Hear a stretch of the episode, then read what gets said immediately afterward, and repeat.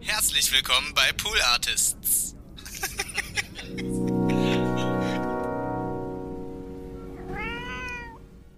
Ja, ich bin eh großer Fan oh, und das ist ja eigentlich auch äh, Thema meines Alltags, äh, den Verfall mit dem Publikum zu teilen. Ja. Also wirklich sagen, ich bin Künstler von Anfang bis Ende und ich kann da keine Rücksicht jetzt nehmen auf saisonale Schwankungen, sondern ich mache meinen Kram und ich äh, mache bestimmt auch richtige Scheiße, die dann später vielleicht mal als gut gilt und andersrum und so, aber, aber ich ziehe durch und ich stelle Sachen her. Das finde ich immer toll. Und dies zu ähm, ausgearbeitet ist alles perfekt und ganz lang im Studio noch Dings und dann wieder verworfen. Ich, ich mag auch die, diese Irrwege wahnsinnig gern, ja. Eins, zwei, eins, zwei, drei, vier.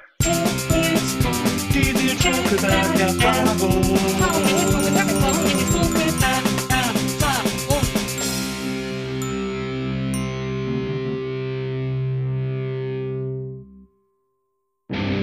Moin. Moin.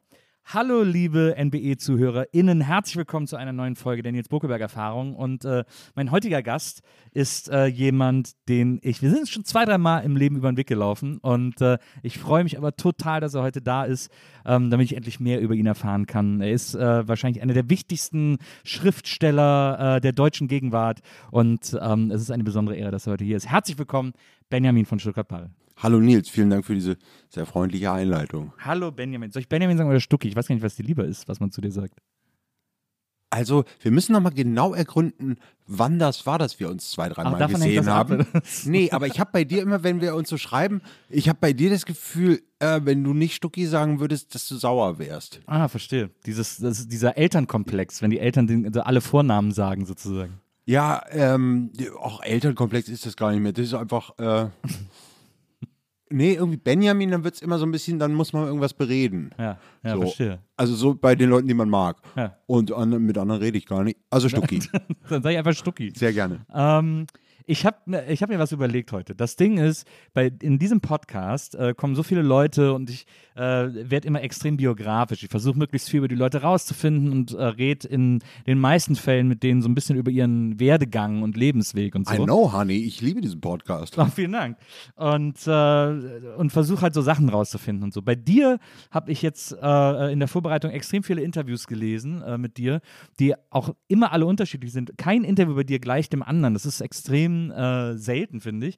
Aber äh, ich habe irgendwann gedacht, ich, also ich kam mir irgendwann doof vor, einfach dein Leben mit dir äh, durchzugehen und zu besprechen, weil ich das auch sozusagen das Gefühl habe, ich kenne auch einen Teil davon durch die Bücher, die ich von dir gelesen habe und so.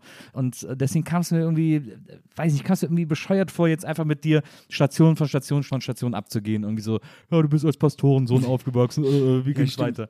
Und deswegen bist du quasi der erste Gast und das ist jetzt ein Experiment. Es kann sein, dass diese Folge in zehn Minuten vorbei ist. Ich hoffe es aber nicht. Nein. Ähm, Du hast so viel aufgeschrieben. ja, ich habe mir jetzt einfach Fragen für dich aufgeschrieben. Ich habe einfach versucht, Also, Das ist doch super für ein Interview. ja, das habe ich auch noch nie gemacht. Ich, normalerweise habe ich immer einfach die Infos und versucht daraus Fragen sozusagen zu bilden. Aber, Äh, aber dann ist es für uns beide eine Nils Buckelberg-Erfahrung. Ja, gut. absolut, Ja, absolut. let, let's do it. Also ich finde das ähm, ist tatsächlich auch so, wenn man das Biografische äh, vieles davon auch schon bearbeitet hat, von verarbeiten sollte man da nicht sprechen.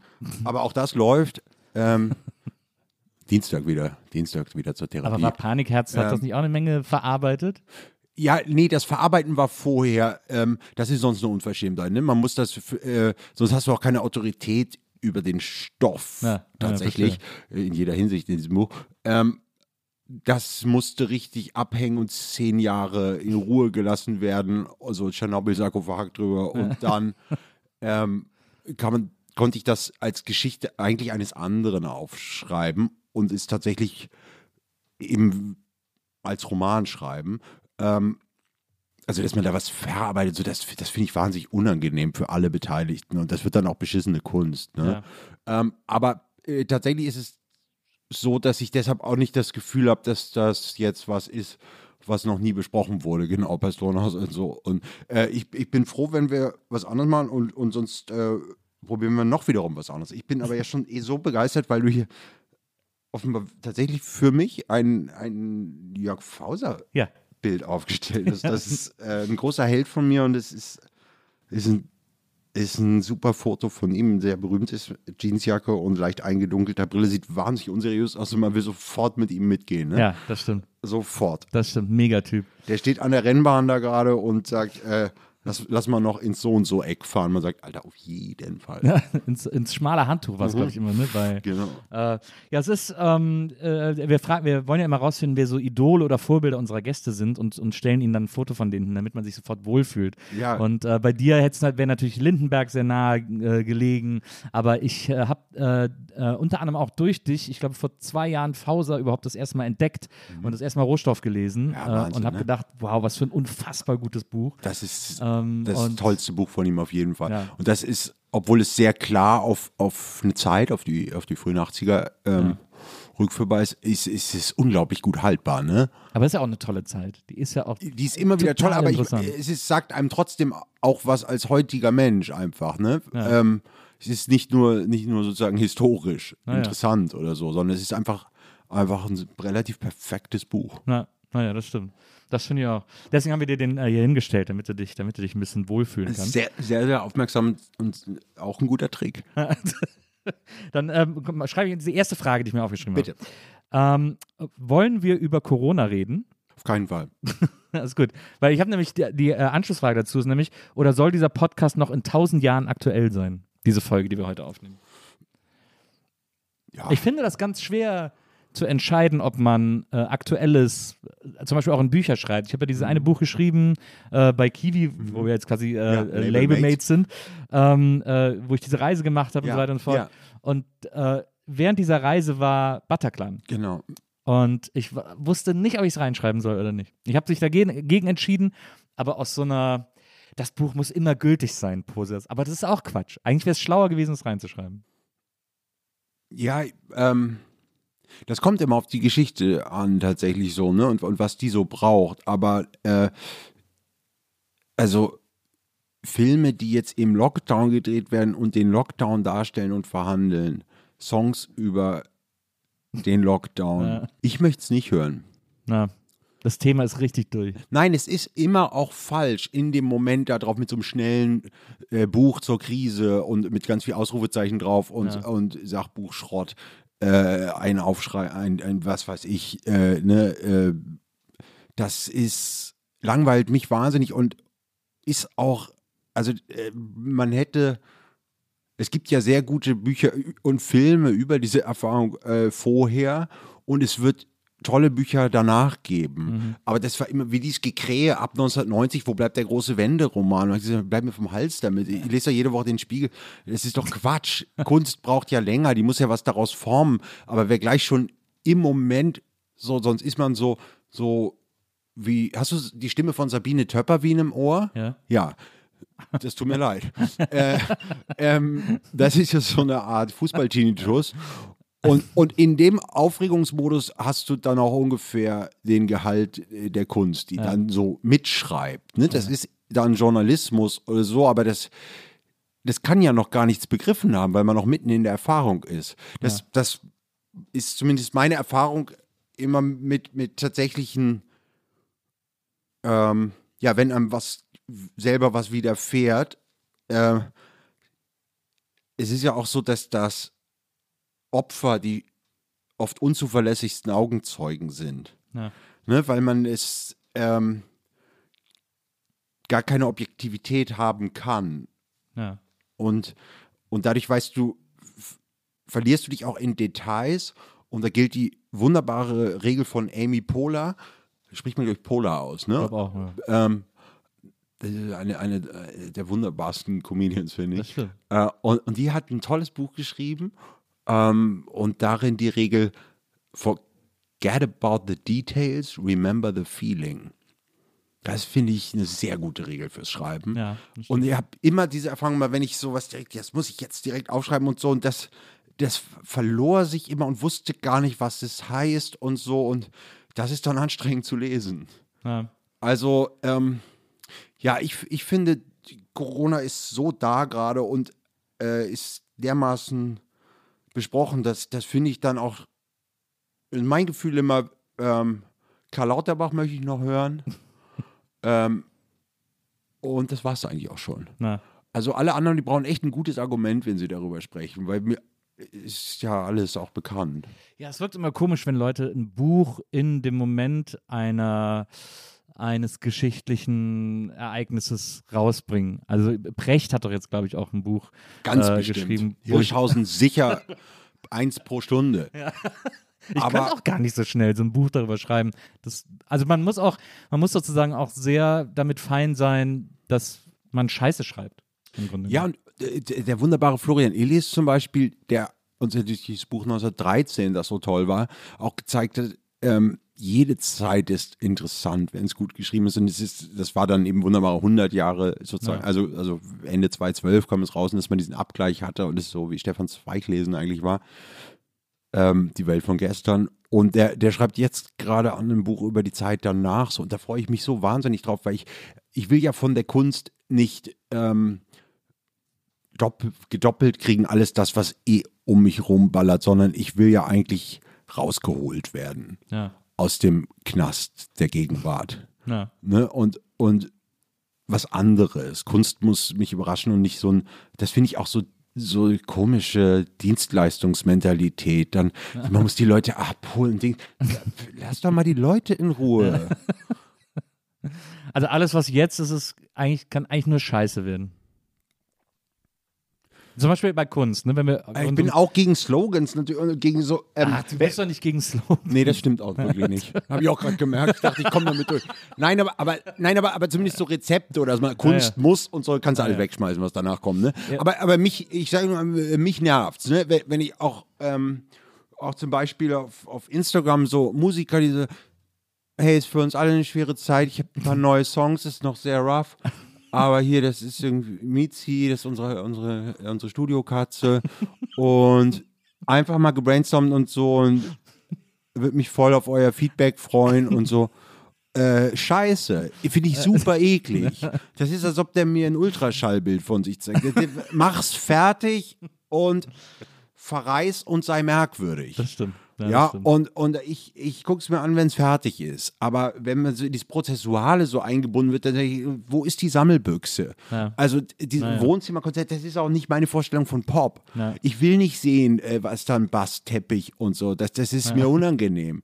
Ich möchte verspiegelte Wände und, und seltsames Licht, dass sie komisch aussehen und eine Zumutung sind und so und nicht so, hey, du, du kannst da irgendwie äh, relaten damit. Ich gar- e- eklig. Ich besuche doch nicht immer Freunde und eine Ja. Gruppe und so. Es ist doch super eklig. Ja, Der. Künstler, die Kunst soll seltsam sein. Ja. Alles andere kann ich selbst.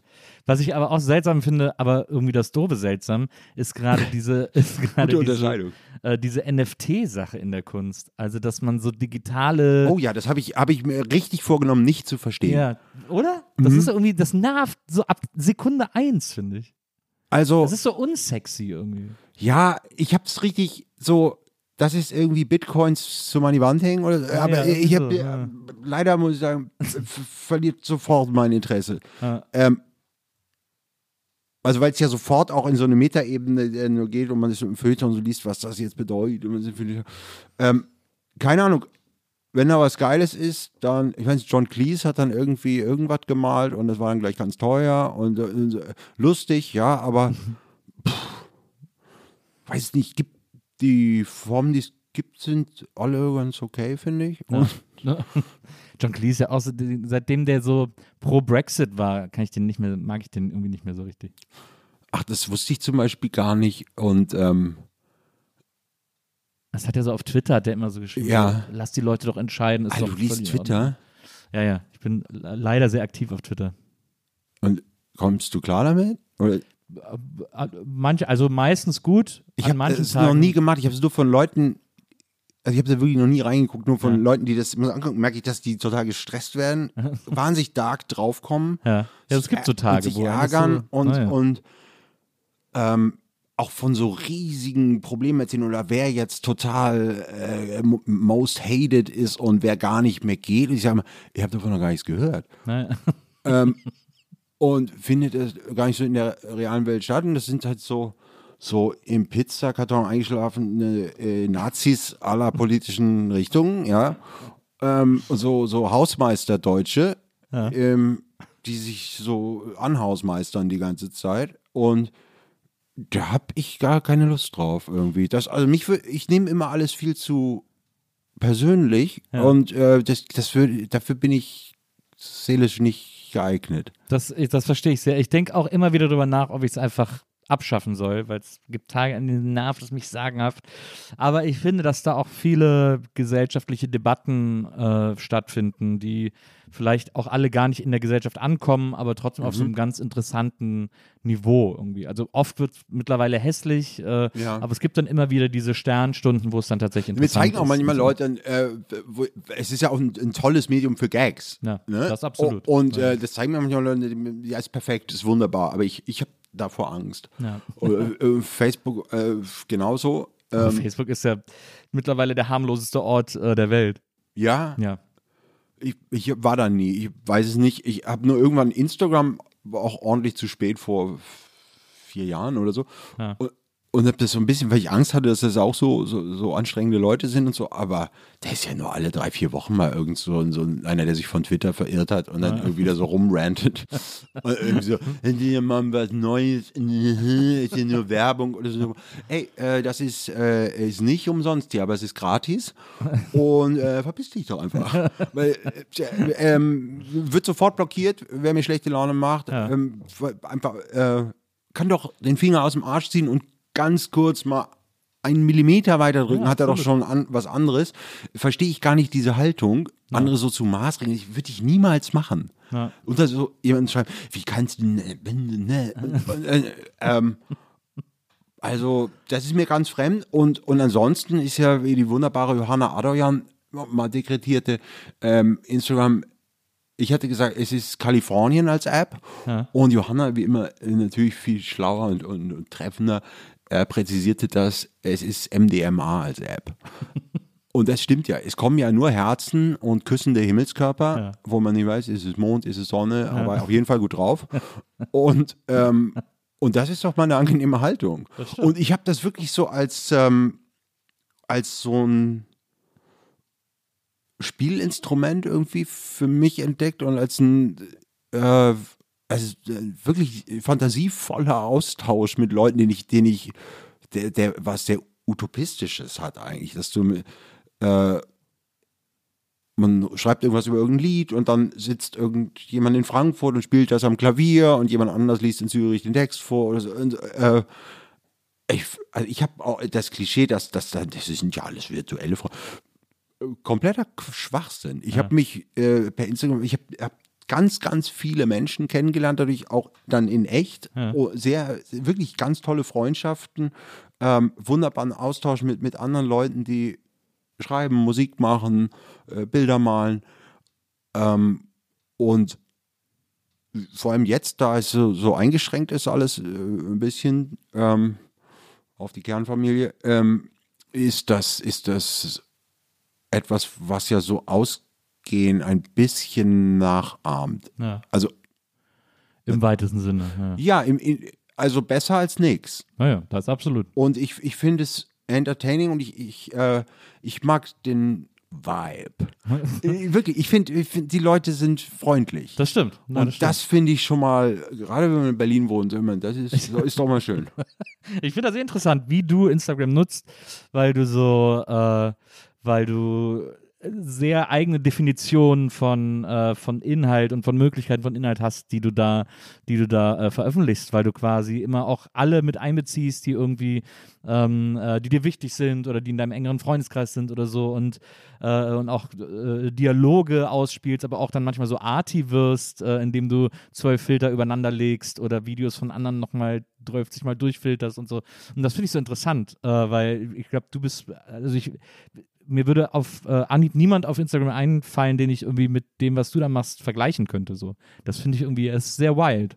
Ja, es ist, äh, ähm, ich verwende da auch viel zu viel Zeit drauf. Also andere machen das so, also Clouseau zum Beispiel macht das so, Sag mal, Stucki, was machst du da die ganze Zeit? Der, der macht das immer so ganz kurz.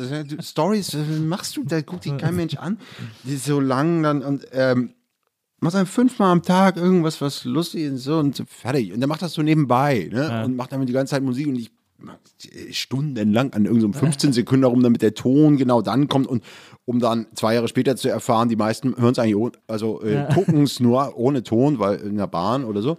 Und diese komischen Earpods schon wieder verloren. Verlierst du die auch immer? Ich habe noch gar keine. Also ja, äh, ich auch nicht mehr. Ich, ich habe mir schon so oft welche gekauft, aber das ist nichts für mich. Ja, Ich will mir mal welche holen. Ich will es mal ausprobieren. Bisher habe ich immer so große, Ja, äh, so, so On-Ear heißt es, glaube ich. Äh, so Marshall On-Ear und sowas. ich habe auch so ganz große, von denen ich nicht so genau weiß, ob sie ein Mikro haben. Ähm, aber bei der Art merkst du ja, wie ich Gespräche führe, ist das wurscht. Nee, das stimmt, aber das habe ich auch schon ein paar Mal ausprobiert, damit zu telefonieren. Und dann ist man unsicher. Hören die jetzt einen, hören die einen jetzt gut oder nicht? Oder muss ich näher ans Telefon? Ja, und dann oder? ist das Telefon irgendwie in der Jacke und die sagen, ich höre die so ganz entfernt. Naja. Mm, Also das geht mit denen toll, aber sie fallen mir dauernd aus dem Ohr und dann im Taxi ist es auch immer so komisch, dann nochmal zu gucken, ob man was vergessen hat. Das ist mir auch immer so unangenehm, die Fußmatte hochzunehmen. Das ist immer irgendwie weg. Aber die haben doch jetzt so ein, ich glaube, die haben jetzt so ein, so Pieper? ein, nee, so ein Schaum, der so, der sich im Ohr so ausbreitet, dass sie eben nicht mehr rausfallen können. Ach, Ja. Die muss man so leicht zusammendrücken, dann ins Ohr und dann, wenn es dann loslässt. kaufe ich mir vielleicht erstmal nur den Schaum zum Üben so. und dann, dann wieder. Kommen wir zur äh, nächsten Frage auf meiner Liste. Sind Stars erst interessant, wenn sie schlechte Platten machen? Hm. Ich glaube nämlich, dass, äh, das habe ich auch so ein paar, ich, ich meine, das so ein bisschen rausgelesen, also zum Beispiel auch in Panikherz, als du über die schlechte Phase von Lindenberg sprichst, äh, die dich so ein bisschen sauer gemacht hat, aber trotzdem irgendwie du die Platten mögen wolltest, äh, so in etwa, weil es eben Lindenberg war und so. Und ich glaube, das ist so ein bisschen ähnlich zu mir. Ich habe ein, äh, ich habe ein, ein irrsinniges, also nicht nur ein Herz, sondern ein fast archäologisches Interesse an, äh, an schlechten Platten großer Musiker. Irgendwie. Ja. Also ich finde das faszinierend. Ich finde zum Beispiel auch äh, LPs von One-Hit-Wondern interessant, weil ich immer denke, die können doch nicht nur einen guten Song, da müssen Ja. auch noch andere gute Songs sein. Und äh, deswegen äh, habe ich so ein bisschen den Vibe, dass das bei dir ähnlich ist. Ja, Ver verstehe ich ähm, sofort sehr gut. Also, gibt es eine, eine zweite Fritten- und Bierplatte? Ja. Ja. Die zweite war ja, da war ja Heike Bitte Knutschen mir drauf. Ach so, die zweite war Ja. der Hit. Der, auf der ersten war Afrika der Hit Ja. und auf der zweiten war Heike Bitte Knutschen mir. Was ist mit der dritten? Ähm, es gibt eine inoffizielle dritte. Genau. Die würde mich interessieren. Ja, Jetzt. Ja, die muss ich mal bei, äh, ich glaube, unser alter Bassist hat die noch. Also wir, es ist so schwer. Ich versuche, äh, jedes Jahr schreibe ich immer wieder ein paar von den Jungs an und sage, weiß irgendwer von euch, wo dieses Tape ist, weil ich sofort auf Soundcloud veröffentlichen würde. Ja. Mir ist egal. Ja, Aber- das, also tatsächlich ähm, finde ich das. Äh, ich habe für Udo mal, mal einen Reim geschrieben, den er äh, äh, noch nie verwendet hat. It's lonely at the top, vor allem nach einem Flop. oh, Ähm, das ist sehr gut. Eigentlich sehr, sehr Udo. Ich, ähm, ja, dann denken die Leute ja, ich habe keinen Erfolg. ja, okay, stimmt. Dann nicht. Ähm, ja, kann ich nicht machen, ne? werden unheimlich viele total enttäuscht. Mm, Das ist, ich habe immer auch sehr starke Sympathien und finde, dass es sich da eigentlich erst weist. Also ein geiles Debüt ist super und wenn da nichts mehr kommt, auch wunderbar. Ähm, also nichts ja größer als Challenger, natürlich. Ja. ne? ähm, oder, oder Patrick Süßkind. Ähm, nach dem Parfüm einfach noch so ein Theaterstück, wird jetzt auch das erfolgreichste des Jahrzehnts und dann werde ich jetzt seltsam. Und äh, lasse Eichinger winseln und äh, zig Millionen bezahlen und ähm, werde niemals über diesen Film, finde ihn schon jetzt scheiße und wünsche nur das Schlimmste und kaufe mir nicht in Frankreich nur Wälder, sondern die Wälder um meine Wälder herum, damit keiner auf meine Wälder guckt. Na, Und ansonsten koche ich und ähm, vergeude mein Talent. hast du die mal getroffen? Ja. Ja. Äh, äh, zweimal. Einmal hat der, äh, äh, mein Helmut Dietl, unser, unseren gemeinsamen Freund, als, ich, als ich mit Helmut in- so ein Berlin-Jahr hatte und wir uns jeden Tag gesehen haben, da war der, der Patrick, wie es immer hieß, der Patrick war dann sowieso, das, das geht auch nur in München, die beiden, ähm, wo du wirklich in München, und das, das wäre in keiner anderen Stadt möglich, an den Klingelschildern wirklich hattest, Süßkind Dietl. Ja. Also es ist ja so wie, wie Lennon McCartney Ja, am. Klingelschild oder so. Ne? Aber in München kein Problem. ähm, weil ja blaue Straßenschilder und Joko. Also einfach, Joko ist ja sozusagen, äh, sozusagen so, so München bringt es so auf den Punkt, finde Ja, ich. Joko, diese Sonne einfach. Ne? Hast du mal in München gewohnt? Nein. Nein. Ähm, aber ich äh, ähm, habe hab also dann diese Außenstelle Münchens Helmut eben ge gehabt äh, äh, am Montbijou-Platz in Mitte. Und da war der Patrick zu Besuch und ich äh, musste immer, wir haben immer von 10 bis 14 Uhr geschrieben und dann wieder von 16 bis 18.30 Uhr. Also wirklich stalinistisch durchgeplant. Und äh, dann kam ich also nach dem Break eben um 16 Uhr musste immer mitbringen, morgens eine Süddeutsche und eine Laugenbrezel und ein Mohnbrötchen und nachmittags irgendwas Süßes, wie er sagte. Und ähm, dann brachte ich, weil es ein heißer Tag war, Eis mit. Ja. Und Patrick Süßkind war außer sich, dass wir, ähm, dass wir uns, ähm, dass wir Eis essen. Also ich habe nicht so, so genau zugehört, er war komplett außer sich. Äh, Das ist also so wie Brennstäbe aus Hanau ablutschen eigentlich. Also er hat wirklich, äh, ja, das ist euer baldiger Tod. Ne? Gute Nacht, Jungs. Da fand ich einen sehr guten Auftritt und dann ähm, war ich in Los Angeles und habe ähm, dort Harold Faltermeier getroffen. Oh, den finde ich auch ganz Ja, toll. na klar. Ähm, der Axel F. geschrieben hat. Ne? Und danach, also, wenn wir gleich nochmal über schlechte Platten reden oder so, ich finde, ich bitte doch um schlechte Platten nach Axel F. Ja. ähm, aber ich meine, Harold Faltermeier, der, der hat Behavior produziert. Ja, der hat geile Sachen gemacht. Behavior, stell dir das mal vor. Ja. in München da mit seinem selbstgebrauten Bier und Neil Tennant hat immer das selbstgebraute Bier vom Harald und da haben die Being Boring irgendwie in Bayern nach dem Holzhacken aufgenommen. Also, also es, geht, es geht kaum geiler. ja, das stimmt. George Morola noch, aber, aber dann ist auch schon Schluss. Jedenfalls, Harold Faltermeier hatte mir erzählt, er hatte für, für äh, den Film von Dietl, das Such, vom Suchen und Finden der Liebe, ähm, hatte der ähm, Faltermeier so, so Filmmusik gemacht.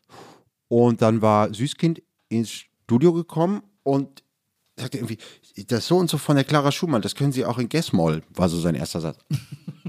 Äh, und so Faltermeier, okay, hallo, Herr Süßkind. Ähm, ähm, dann ähm, wollte sie da fragte, darf ich hier rauchen? Und ich so, absolut, können Sie hier rauchen.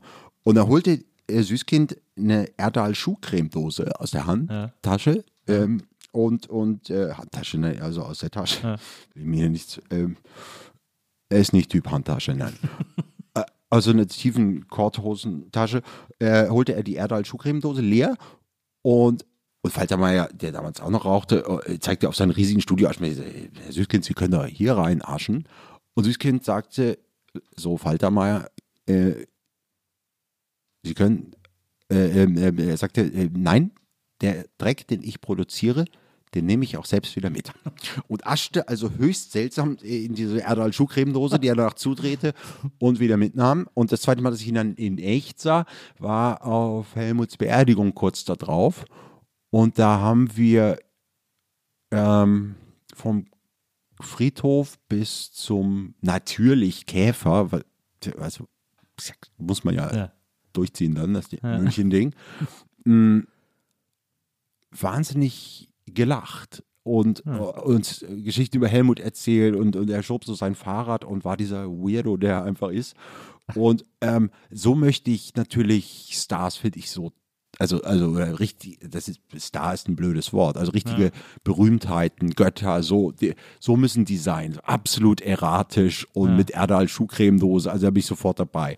Ähm, also sich ausschalten äh, na, äh, ist, ist gut, ne, für die One-Hit-Wonder, äh, nee, aber es ist einem nichts mehr eingefallen, sondern äh, kein Bock mehr. Na, genug Geld. Den Rest soll der Eichinger bezahlen, ist doch super. ähm, aber ansonsten sind natürlich, also ist Lonely at the Top, vor allem nach dem Flop, ähm, da weist es sich dann, ob du es ernst meinst. Ja. Ob du danach nämlich noch eine Platte machst dann. Und äh, also zum Beispiel der von mir und von dir sicherlich auch schwer verehrte Falco, Ja. du musst mal Data de Groove Ja, hören. Data Groove ist sehr hart. Dusty Groove ist richtig. Ich finde Coming Home schon ist schon. Äh, Na, nö. ist, also ich lieb's, aber Ja. es ist schon so ein Sound of Musik ist da kommt da dann glaube ich. es beginnt in einem Wald, alle Rechte sind bezahlt und es endet doch daheim.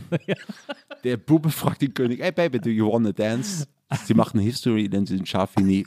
The real. Also, Es Da- beginnt in einem Wald, alle Rechte sind bezahlt, das ist es- extrem gut da ist rein. Wahnsinnig gut. Ah, ja. aber dass Aber da das niemand was mit anfangen konnte, war irgendwie auch ein bisschen absehbar.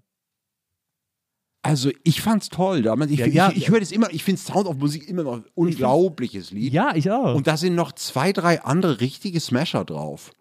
Ähm, das war die mit dem Elvis-Cover, ne? genau.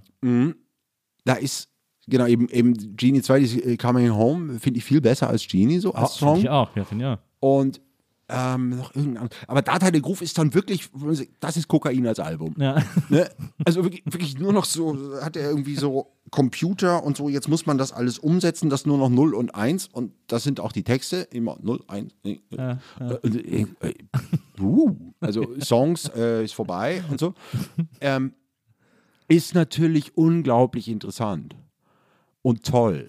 Also ins Scheitern reingehen und da dann auch wieder rauskommen, ist natürlich auch wichtig und am schönsten eigentlich, wenn man den Künstler liebt, ist es, wenn es nicht dieser lineare Verlauf ist, geil angefangen, die frühen Sachen, bla bla bla, und dann kam Ja. nur noch Scheiße. Ja. Am, es macht Spaß, die, die seltsamen Werke, wenn danach noch was kam. ja. Und da weiß ich, wovon ich spreche. Aber bei Falco kam er dann, er hat ja dann sozusagen Ja. ähm, äh, gerecht, Gerechtigkeit widerfahren, indem er dann noch späte Hits hatte. Ähm, aber die fand ich eigentlich auch alle scheiße. Nein, aber, aber na- natürlich ist es ja wie geskriptet und wahrscheinlich lebt er auch wirklich noch oder so, keine Ahnung. aber ich meine, der Star Out of the Dark, also Ja. bess- besser geht's nicht. Das stimmt, aber es ist trotzdem ein Scheißlied. Nein!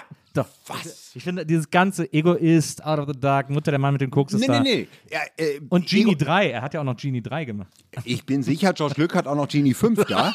Du, du musst mal von der Platte Out of the Dark, wo, wo du den ganzen Rest wegschmeißen kannst. Aber, aber Out of the Dark ist doch ein riesen Song. Ja, es ist, es ist ein, er hat eine tolle äh, Bedeutung, äh, wie du Ins- sagst. Er ist weiße richtigen Licht. Moment äh, aufgetaucht, aber ich, aber als Song selber fand ich es irgendwie nie so richtig. Ah nee, genau, geht's ins weiße Licht. Das ist, ähm, das ist einer meiner heimlichen, äh, oder, oder so, so spät entdeckten, erst über Lieblingslieder von ihm auch ist äh, Nachtflug.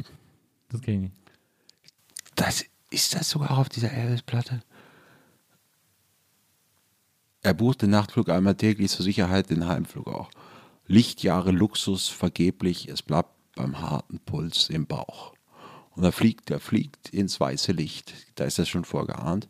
Muss, starke Empfehlung. Also, Ja. also wenn danach eben noch sowas wie Out of the Dark kommt, wo man sagt, okay, Ja. das ist ein Abtritt, das, das geht klar. Ja. Ähm, dann ist es, ist es toll, ne? Oder, oder bei Costello oder, oder so. Ähm, dann dann, dann, dann macht es besonders bei, ähm, bei oder Thomas Bernhard ähm, die Schwächephase, weil halt danach dann noch der Untergeher kommt und so, dann, dann, dann liest man es gern. Ja. Aber mir macht's, ich finde, mir macht es auch Spaß, wenn ich weiß, dass, dass es da auch vorbei war. Ich finde es einfach, es, ich finde es einfach wahnsinnig spannend, also zu versuchen, nachzuempfinden, was eigentlich die Idee der Person ist. Es gibt zum Beispiel ein Soloalbum von Andrew Ridgely, Ja. äh, äh, der anderen Hälfte von Wham. Ja. Das muss man ja immer dazu Ja. sagen, weil er quasi der Unbekannte ist. Äh, der hat dann nach Wham ein Soloalbum gemacht. Das ist ganz, das hat so eine rührende äh, Verzweiflung irgendwie. Also, ja, ich bin eh großer Fan oh, und das ist ja eigentlich auch ähm, Thema meines Alltags, äh, den Verfall mit dem Publikum zu teilen. ja. Also wirklich sagen, ich bin Künstler von Anfang bis Ende und ähm, ich kann da keine Rücksicht jetzt nehmen auf saisonale Schwankungen, sondern ich mache meinen Kram und ich äh, mache bestimmt auch richtige Scheiße, die dann später vielleicht mal als gut gilt und andersrum und so, aber, aber ich ziehe durch und ich stelle Sachen her. Das finde ich immer toll. Und dies zu ähm, ausgearbeitet ist alles perfekt und ganz lang im Studio noch Dings und dann wieder verworfen. Ich, ich mag auch die, diese Irrwege wahnsinnig gern, ja. Ja. Ja, unbedingt. Also Manfred Krug, ja, in, durch, durch seltsame Filme tapsen sehen. Oder weil er hasst alles. Äh, Dann liebe ich ihn gleich noch mehr. Hat er auch super Platten gemacht. Ja, Die sind ja über jeden Zweifel erhaben. ja, und wenn, wenn ich, ähm, ja, die Platten sind Wahnsinn. Ja. Ja. Ja, also, Also, also vor allem die DDR-Platten, aber die- auch seine erste Westplatte war auch Hammer. unglaublich. Ja. Aber, aber es sind tatsächlich diese Swing-artigen, die Stimme ist ja auch so toll, ne? so eine ganz hohe, zarte Stimme mit diesem Eisenbieger-Gesicht. mit, mit der, äh, ähm, ja wirklich aus, aus der Stahl, also der hatte ja irgendwie so, So ein Dutch. Ja oben so eine, so eine ja. Brand, und, ne, weil da war irgendwie Ja, genau. äh, ein heißer Stahl drauf, weil er irgendwie auch da mitarbeiten musste in dieser wahnsinnig anstrengenden DDR. Das, war ein, das war wirklich eine Narbe, oder was? ich dachte immer, das wäre so ein ja, ja. Geburtsding. Nee, oder nee, da hatte er, nee, nee, nee, gar nicht. Da hat er ähm, eben in so, in so einem Stahlwerk oder irgend sowas so rumschuften müssen und hat ja eine Spur der Steine und äh, über, über dieses Arbeitertum auch so einen Film gemacht, der dann auch gleich nicht ganz so gern gesehen. Äh, ein, ein Gigant. Übrigens ähm, auch Manfred Krug, ähm, ich sehe, du lebst hier zusammen mit deiner Frau Ja. und das Badezimmer, in dem ich mir eben die Hände waschen durfte, ist das das eine Badezimmer? Das ist unser Badezimmer, ja. Aha. Naja, gut, es hat nicht zwei. Äh, äh, putzt ihr euch nebeneinander die Zähne? Nee. Gut.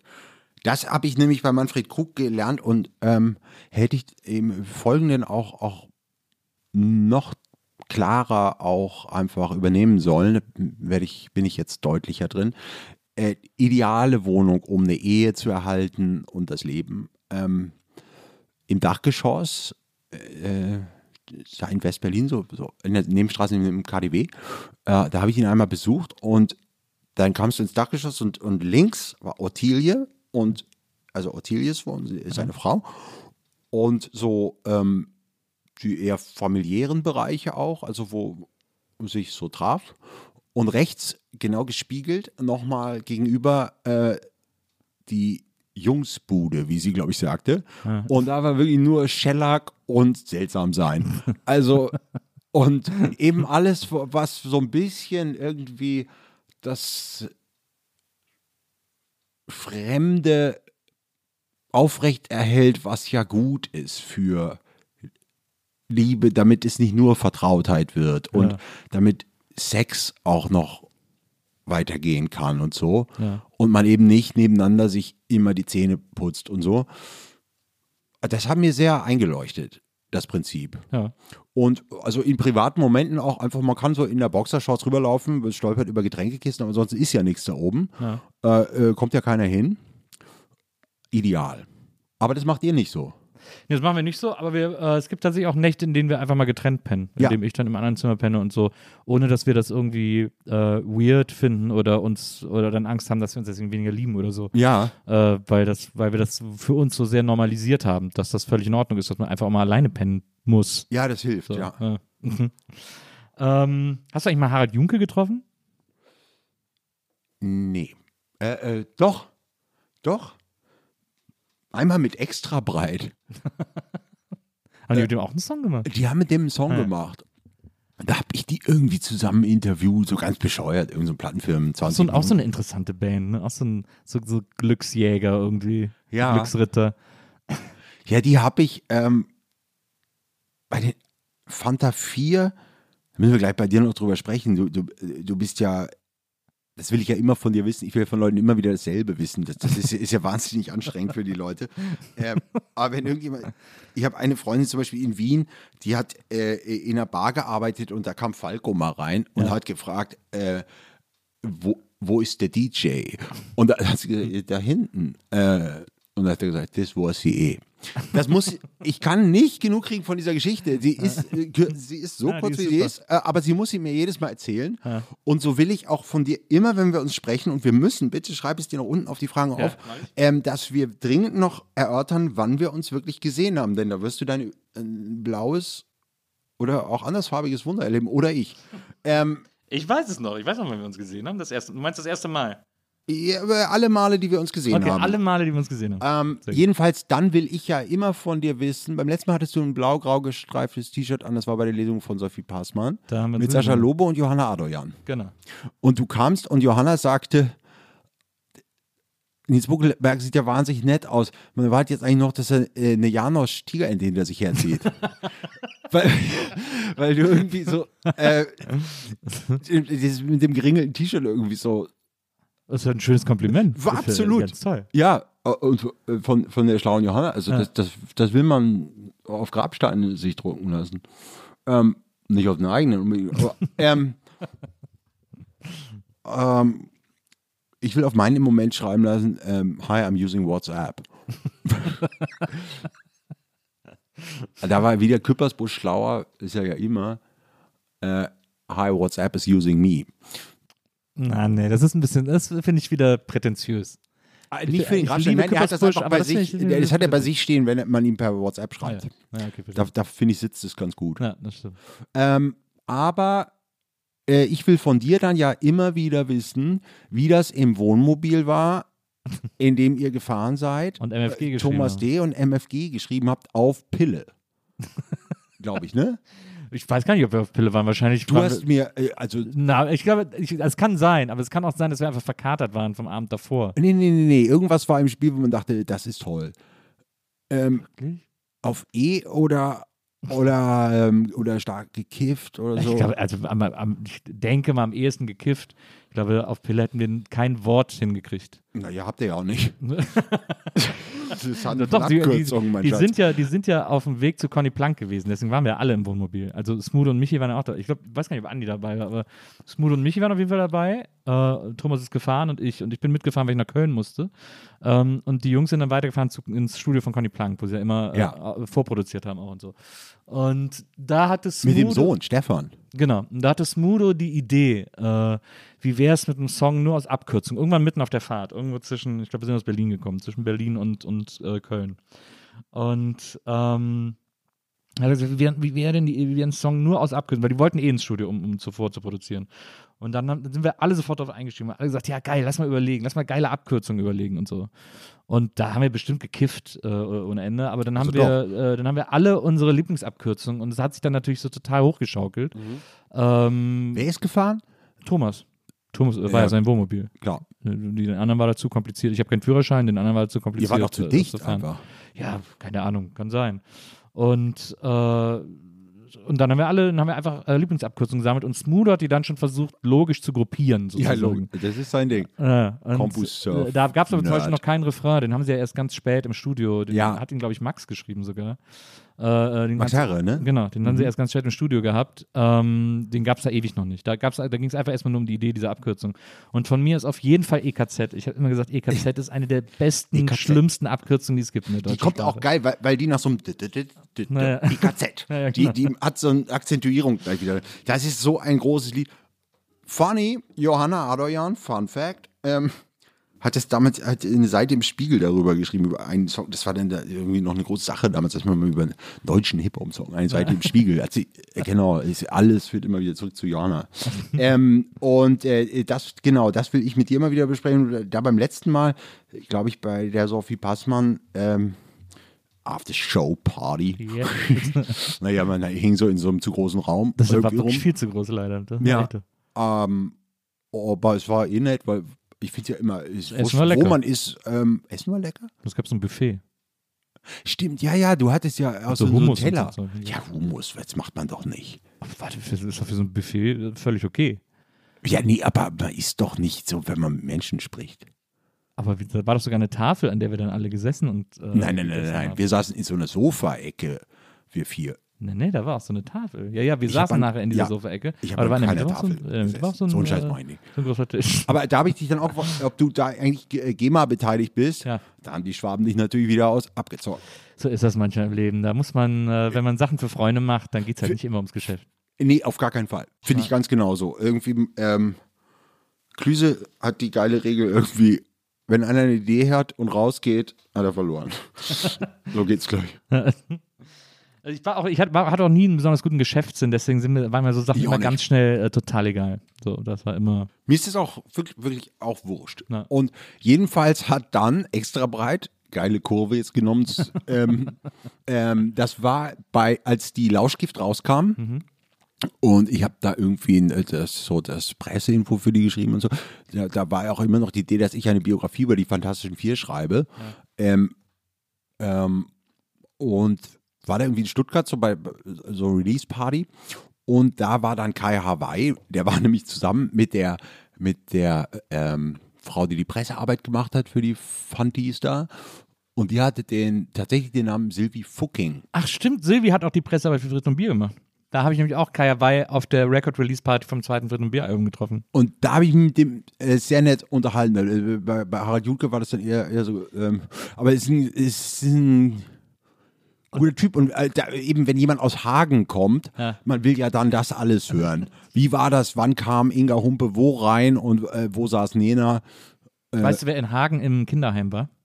Also, wenn du da jetzt warst, bist du Nee. Gott. Die Nitribit. Ach so. Ich habe so einen Podcast über die gemacht und da äh, äh, hat sich unter Ehrlich? anderem, ja, da kam raus, sie war in Hagen in, im Kinderheim. Ist dann da auch abgehauen. Aber da war so ein Nonnenheim. Fun Fact, schlechte Alben. Äh, Auf einem frühen Herbert Grönemeyer-Album, also die vier Alben vor Bochum, Ja. da kommt die Nitribit drin vor. Wirklich?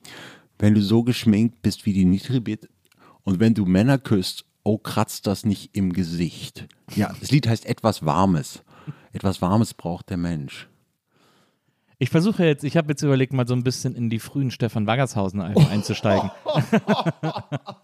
Ja, äh, im Unterschied zu was? Zu den späten? Naja, ich, also ich, ich kenne praktisch gar nichts von dem, glaube Ja, ich. eben, ich auch. Ich kenne quasi. Ich Es kenn, gibt dieses Duett? Ich kenne zwei Songs. Beim ersten Mal tut's noch weh Ja. und äh, zu Das- nah am Feuer. Zu nah Ah ja, am genau, Tabu. die beiden kenne ich. Genau, Zu nah am Tabu. Die kamen immer, wenn man so Popsendungen früher genau. geguckt und hat. wetten das und so. Aber die waren das sind eigentlich gute Nummern. Beim ersten Mal tut's noch weh vor allem. Das ist echt ein guter Song, finde ich. Beim zweiten Mal nicht mehr so sehr. Genau. Äh, Und heute weiß ich, daran stirbt man. stirbt nicht man nicht mehr. Okay, da waren immer viele so, so Fackeln und so, so, ähm, so, so, wie sagt man, so, so äh, Krüge oder äh, Schalen, so aus denen es so brannte. Genau. Und War seine, immer- Partner hatten immer viel so, so, so, so, so, so, was, wie nennen wir das, so Chiffon oder sowas an. Ja, Chiffon und Ja. ganz viel so, so Perlengeklimper und so. Und er stand da immer so ein bisschen ratlos mit so, mit so einem dreieckigen Jackett in so Flammen. Es sind eigentlich diese Schalen, die jetzt äh, bei Sing meinen Song aufgetragen werden zum abendlichen Saufen. Also alle, die da bisher waren, erzählen mir, dass sie noch nie so viel Alkohol getrunken haben wie da. Das glaube ich. Deshalb finden die sie auch alle immer so nett Deswegen und heulen jeden die auch so toll. Die, los und so. Ja. ja, das ist schon, äh, puh, die Sendung. Wenn es äh, wenn's, äh, wenn's ein Spin-off von Sing meinen Song äh, gäbe, das Lies mein Buch heißt, würdest du da mitmachen? Ich habe das denen ja mal, ähm, äh, das wird zum Beispiel auch für Instagram, als, als Jan Plewka da war und mir echt einen Gefallen schuldete, weil ich völlig, du bist ja selber Opfer davon geworden, äh, äh, ein seltsames, im ersten Lockdown, äh, seltsames Side-Project, äh, Selig-Songs Ja. lesen lassen von aber echt tollen Leuten, wie auch von dir zum Beispiel. Und ähm, also ich, ich kann eigentlich, ähm, wenn ich jetzt zu Jan Plewka sagen will, pass auf, ich brauche äh, dein Haus in Schweden bis August 2025, der kann nicht Nein sagen. Also ich habe ziemlich viele gut bei dem. Auch die Frage ist, was das jetzt bringt, aber, aber da brachte es was, weil er halt mit diesen Nico Santos und, und diesen ähm, ehrenwerten Künstlern zusammensaß und ähm, dann habe ich gesagt, ihr müsst jetzt, jeder von denen muss ein Buch in der Hand von mir haben Ja. und ihr müsst sagen, ihr macht jetzt, äh, äh, lies mal ein Buch, Ja. ist die Show. Ähm, und das war einfach so ein kleines Video für Instagram und hat ungefähr 14 Tage in Anbahnung und Schnitt gebraucht und äh, jetzt muss ich nicht mehr arbeiten. ähm, also lies mein Buch, ja, ich habe das ja immer schon gerne gemacht. Also ähm, bin gern mit, mit anderen zusammen aufgetreten und ähm, äh, die Leute kommen ja auch gelesen, also die, die wollen ja jetzt nicht ein Hörbuch mit kurzen Haaren eigentlich nur, sondern das irgendwas anderes auch machen. Die, also immer äh, so mit Krachti früher oft und ähm, äh, so sehr gern mache ich das eigentlich. Für Kracht habe ich mal in der Karaoke-Bar äh, Dreams are my reality gesungen. Oh, Richard Sanderson. Na, extra nur für ihn. Weil an meinem Geburtstag, äh, weil ich mit Frauke studiert habe. Ach so, wie nett. Äh, und dann äh, waren sie in Berlin und dann äh, habe ich Geburtstag gefeiert und gesagt, ja, wir kommen vorbei. Und ich habe äh, meinen Geburtstag gefeiert im Klo. Kennst du das Klo? Natürlich. Beste Kneipe in ganz Berlin, finde ich. Äh, Ich liebe das Klo. Moment, darüber müssen wir gleich. In der Leibnizstraße. Das ist That doch- das ist my doch life would change. Da ist doch, wenn man da. Forever. Aber wenn man ins Klo geht, da ist da, da, da. I mean, that's Genau. True. Saw you standing there. There was something special, about you. Dreams are my reality. The only kind of real fantasy. Und so. Illusions are und so weiter. Ja, das ist, ist äh, oh, Karaoke, ja. Also ich liebe Karaoke natürlich auch. Ja. Ich gehe immer, äh, da in der Kantstraße ist, ist so ein sehr guter. Der hat äh, unkonventionelle Öffnungszeiten. Also da kannst du eigentlich bleiben, solange du Wo denn willst. in der Kantstraße? Ja, das ist so ganz, äh, so ungefähr Ecke Leibniz eigentlich. Also es gibt ja hinter der Brücke in der Leibniz Ja. noch diesen Kings Karaoke. Der ist so ein ganz langer Schlauch. der ist scheiße. Der ist gar nicht so schlecht. Doch, der ist richtig scheiße. Da ist es ganz hell drin Ja. und da sitzen ähm, nur so ganz ehrgeizige Leute, die immer so am Tisch sitzen und so ganz awkward, so ganz hoch, irgendwie, das ist nicht schön. Das andere an der Kantstraße ist so eine richtig abgerockte Bude, wo du so einzelne Zimmer auch hast. Achso, aber nur, oder was? Äh, nee, sie haben auch einen großen Raum an der Bar, aber du kannst so ein Einzelzimmer, das kostet auch gar nicht mehr oder so. Du musst nur die Getränke bezahlen und kannst mit deinen Freunden da literally machen, was du willst. Und so we did. Und das, ähm, das ist, äh, war der letzte Ausgehabend vor der von uns nicht weiter zu erörternden Seuche, die gerade die Welt befallen hat.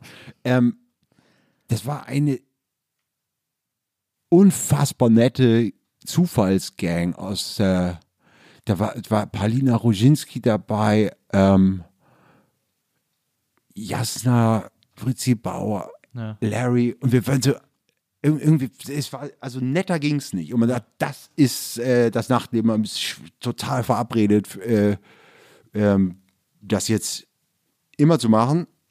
Und dann kam dieser Scheiß. Äh, aber ja, ähm, Karaoke. Mm, Ja, ich gehe also, ich gehe gerne das mit, Klo. ich gehe gerne mit meiner besten Freundin Chiara, äh, die du ja auch kennst. Ähm, Chiara Schoer ist die Schauspielerin. Ja, Äh, mit der gehe ich äh, regelmäßig zum Karaoke, weil wir das lieben. Und wir sind eigentlich immer am Mehringdamm zu Kims Karaoke gegangen. Ja. Das war auch sehr gut, äh, aber hat leider zugemacht. Genau. Und jetzt suchen wir also der an der Kantstraße ist super. Lass uns, ähm, wenn der ganze Wahnsinn vorbei ist, wenn heutzutage zu sagen gezwungen ist, äh, wann hört denn, hat denn jemals irgendein Wahnsinn aufgehört? Ich kann mich nicht dran erinnern, aber bitte. Ja, dann gehen wir dahin. Sehr gut. Also wenn wir durchgeimpft sind, äh, gehen wir mit der Herdenimmunität dahin Na. und, und äh, du wirst das lieben. Ja, da kann man wirklich alles kaputt machen und, und man kann auch mal einfach so, so einfach mal nebenan, wenn es gerade so ein bisschen durchhängt, kann man nebenan in irgendeine goldene Hochzeit da reinlaufen und bei denen ein bisschen mitsingen und es ist wahnsinnig nett. Da gibt es gar keine Gesetze oder so. Es ist wirklich toll. Keine Karaoke-Gesetze. Nee, auch sonst ist das da so relativ, äh, irgendwie so, so weiß nicht, dass man denkt, ach, New York der 80er, so war das. Oder so, es ist ein komplett gesetzesfreier Raum, aber, also nur, nur Gesetze gebrochen, die angenehm sind, wenn sie gebrochen werden. Ja, Also, ja, also nicht irgendwie anstrengend. Ähm, So, das Klo. das Klo ist, damit verhält es sich so. Das ist, ist ein paar Straßenecken neben der Wohnung, der ich ja nicht wohne, aber ich manchmal gehe zum Post holen und so Ja. oder, Wäsche holen äh, äh, oder wechseln, wenn, wenn das Wetter anders wird. Ähm, und ich sehe von weitem immer schon, wenn Leute auf mich zu gehen, kann man es kaum nennen, wanken. Äh, ich weiß, die werden jetzt gleich fragen, wo ist das Klo? Ja. Auf jeden Fall. Und das äh, äh, Klo, äh, ähm, ich bin mit Pierre im Krause da vorgestern vorbeigegangen und er hat äh, die treffende Bemerkung gemacht, das ist wohl so eine Kneipe, die dann heißt die etwas andere Kneipe. Ja, absolut. Ja, und da stehen äh, auch schon der Name, ist ja wirklich, oh Gott. Und, und also das ist so ähm, eigentlich Vatertag als Kneipe. Ja, also, also es ist der ideelle Bollerwagen, den diese Leute im Kopf haben. Ja. Und, und es sind so diese ratlosen Gangs aus so Frauen, ähm, Junggesellenabschied. Ja. Die so eine Fahrradklingel an der Schnapsflasche haben und irgendwie so Tüll im Korb und du musst dann irgendwie Kondome kaufen und es wird so anzügliches äh, MS Deutschland Provinz Scheißdrecks autosexistischer Müll geredet. Und man sagt, dann heirate doch nicht. Ja. Wenn du die Nacht vor der Hochzeit noch nicht mal mit deiner Frau verbringen sondern äh, da kommt noch ein Stripper in Polizeiuniform und mein Mann kann auch machen, was er will. Und sagt, Ey, dann würde ich sagen, äh, blast beides ab. Äh, ist beides furchtbar. Ja. Was soll denn das für eine Ehe sein? Ja. Also macht mich sehr traurig, Ja. äh, immer, aber ich wünsche immer viel Glück. Ähm, und, und das sind immer die Leute, die nach dem Klo fragen. Bestimmt. Also so Leute sind da auch wahrscheinlich zum größten Teil drin. Also die haben, die haben diese äh, kleine Feigling äh, flach, äh, von den mini kleiner Feiglings, diese äh, lilafarbenen Schraubverschluss, Ja. den haben sie auf der Nase, der Nase. wegen Humor. Naja. Ja. Aber äh, ich finde das trotzdem. Ich liebe das jetzt so wahnsinnig, Nils, dass du das da magst. Ich will, ich will, Ich lass liebe uns diesen- diesen ich- irgendwie, irgendwie auch sogar noch coolen Karaoke-Laden. Machen wir nicht Planänderung, wir gehen ins Klo. wir können auch Ich- beides. Ist ja, ist ja in der Nähe voneinander. Ich liebe das unfassbar an dir gerade. Meinst du, das ist nüchtern? Hast du das schon mal probiert? Ich glaube, das ist auch nüchtern witzig. Das, ich finde, dass, äh, also Christian zum Beispiel, hat ja, ge- der, saß da drin und hat gesagt, wow, das ist ja unfassbar hier, das habe ich noch nie gesehen. Der war völlig hin und weg vom Klo. Ja, da bist du reingefallen auf Krachti. das, ist, das ist ein alter Krachtrick. ja, genau. Also, das, Ich glaube wirklich, dass das für den ein anderer Planet war. So. Deswegen fand ja, er das mega Für Kracht interessant. ist alles ein anderer Planet. Naja, Ich meine, er ist Gott. Also, also da, nein, das ist so ein, so ein feiner Typ. Kracht ist, ist, äh, das ist eh der Beste. ja. Aber, aber ja, natürlich. Also, Aber das- ich aber dass du das magst, ist toll. Ich finde es deswegen so toll. Ich kann es auch begründen. Ich finde es deswegen so toll, weil äh, Berlin, mein Berlin-Bild äh, war, bevor ich in Berlin war, ein ganz anderes, als nachdem ich das erste Mal in Berlin war. Ich war, glaube ich, das erste Mal 95 oder so in Berlin.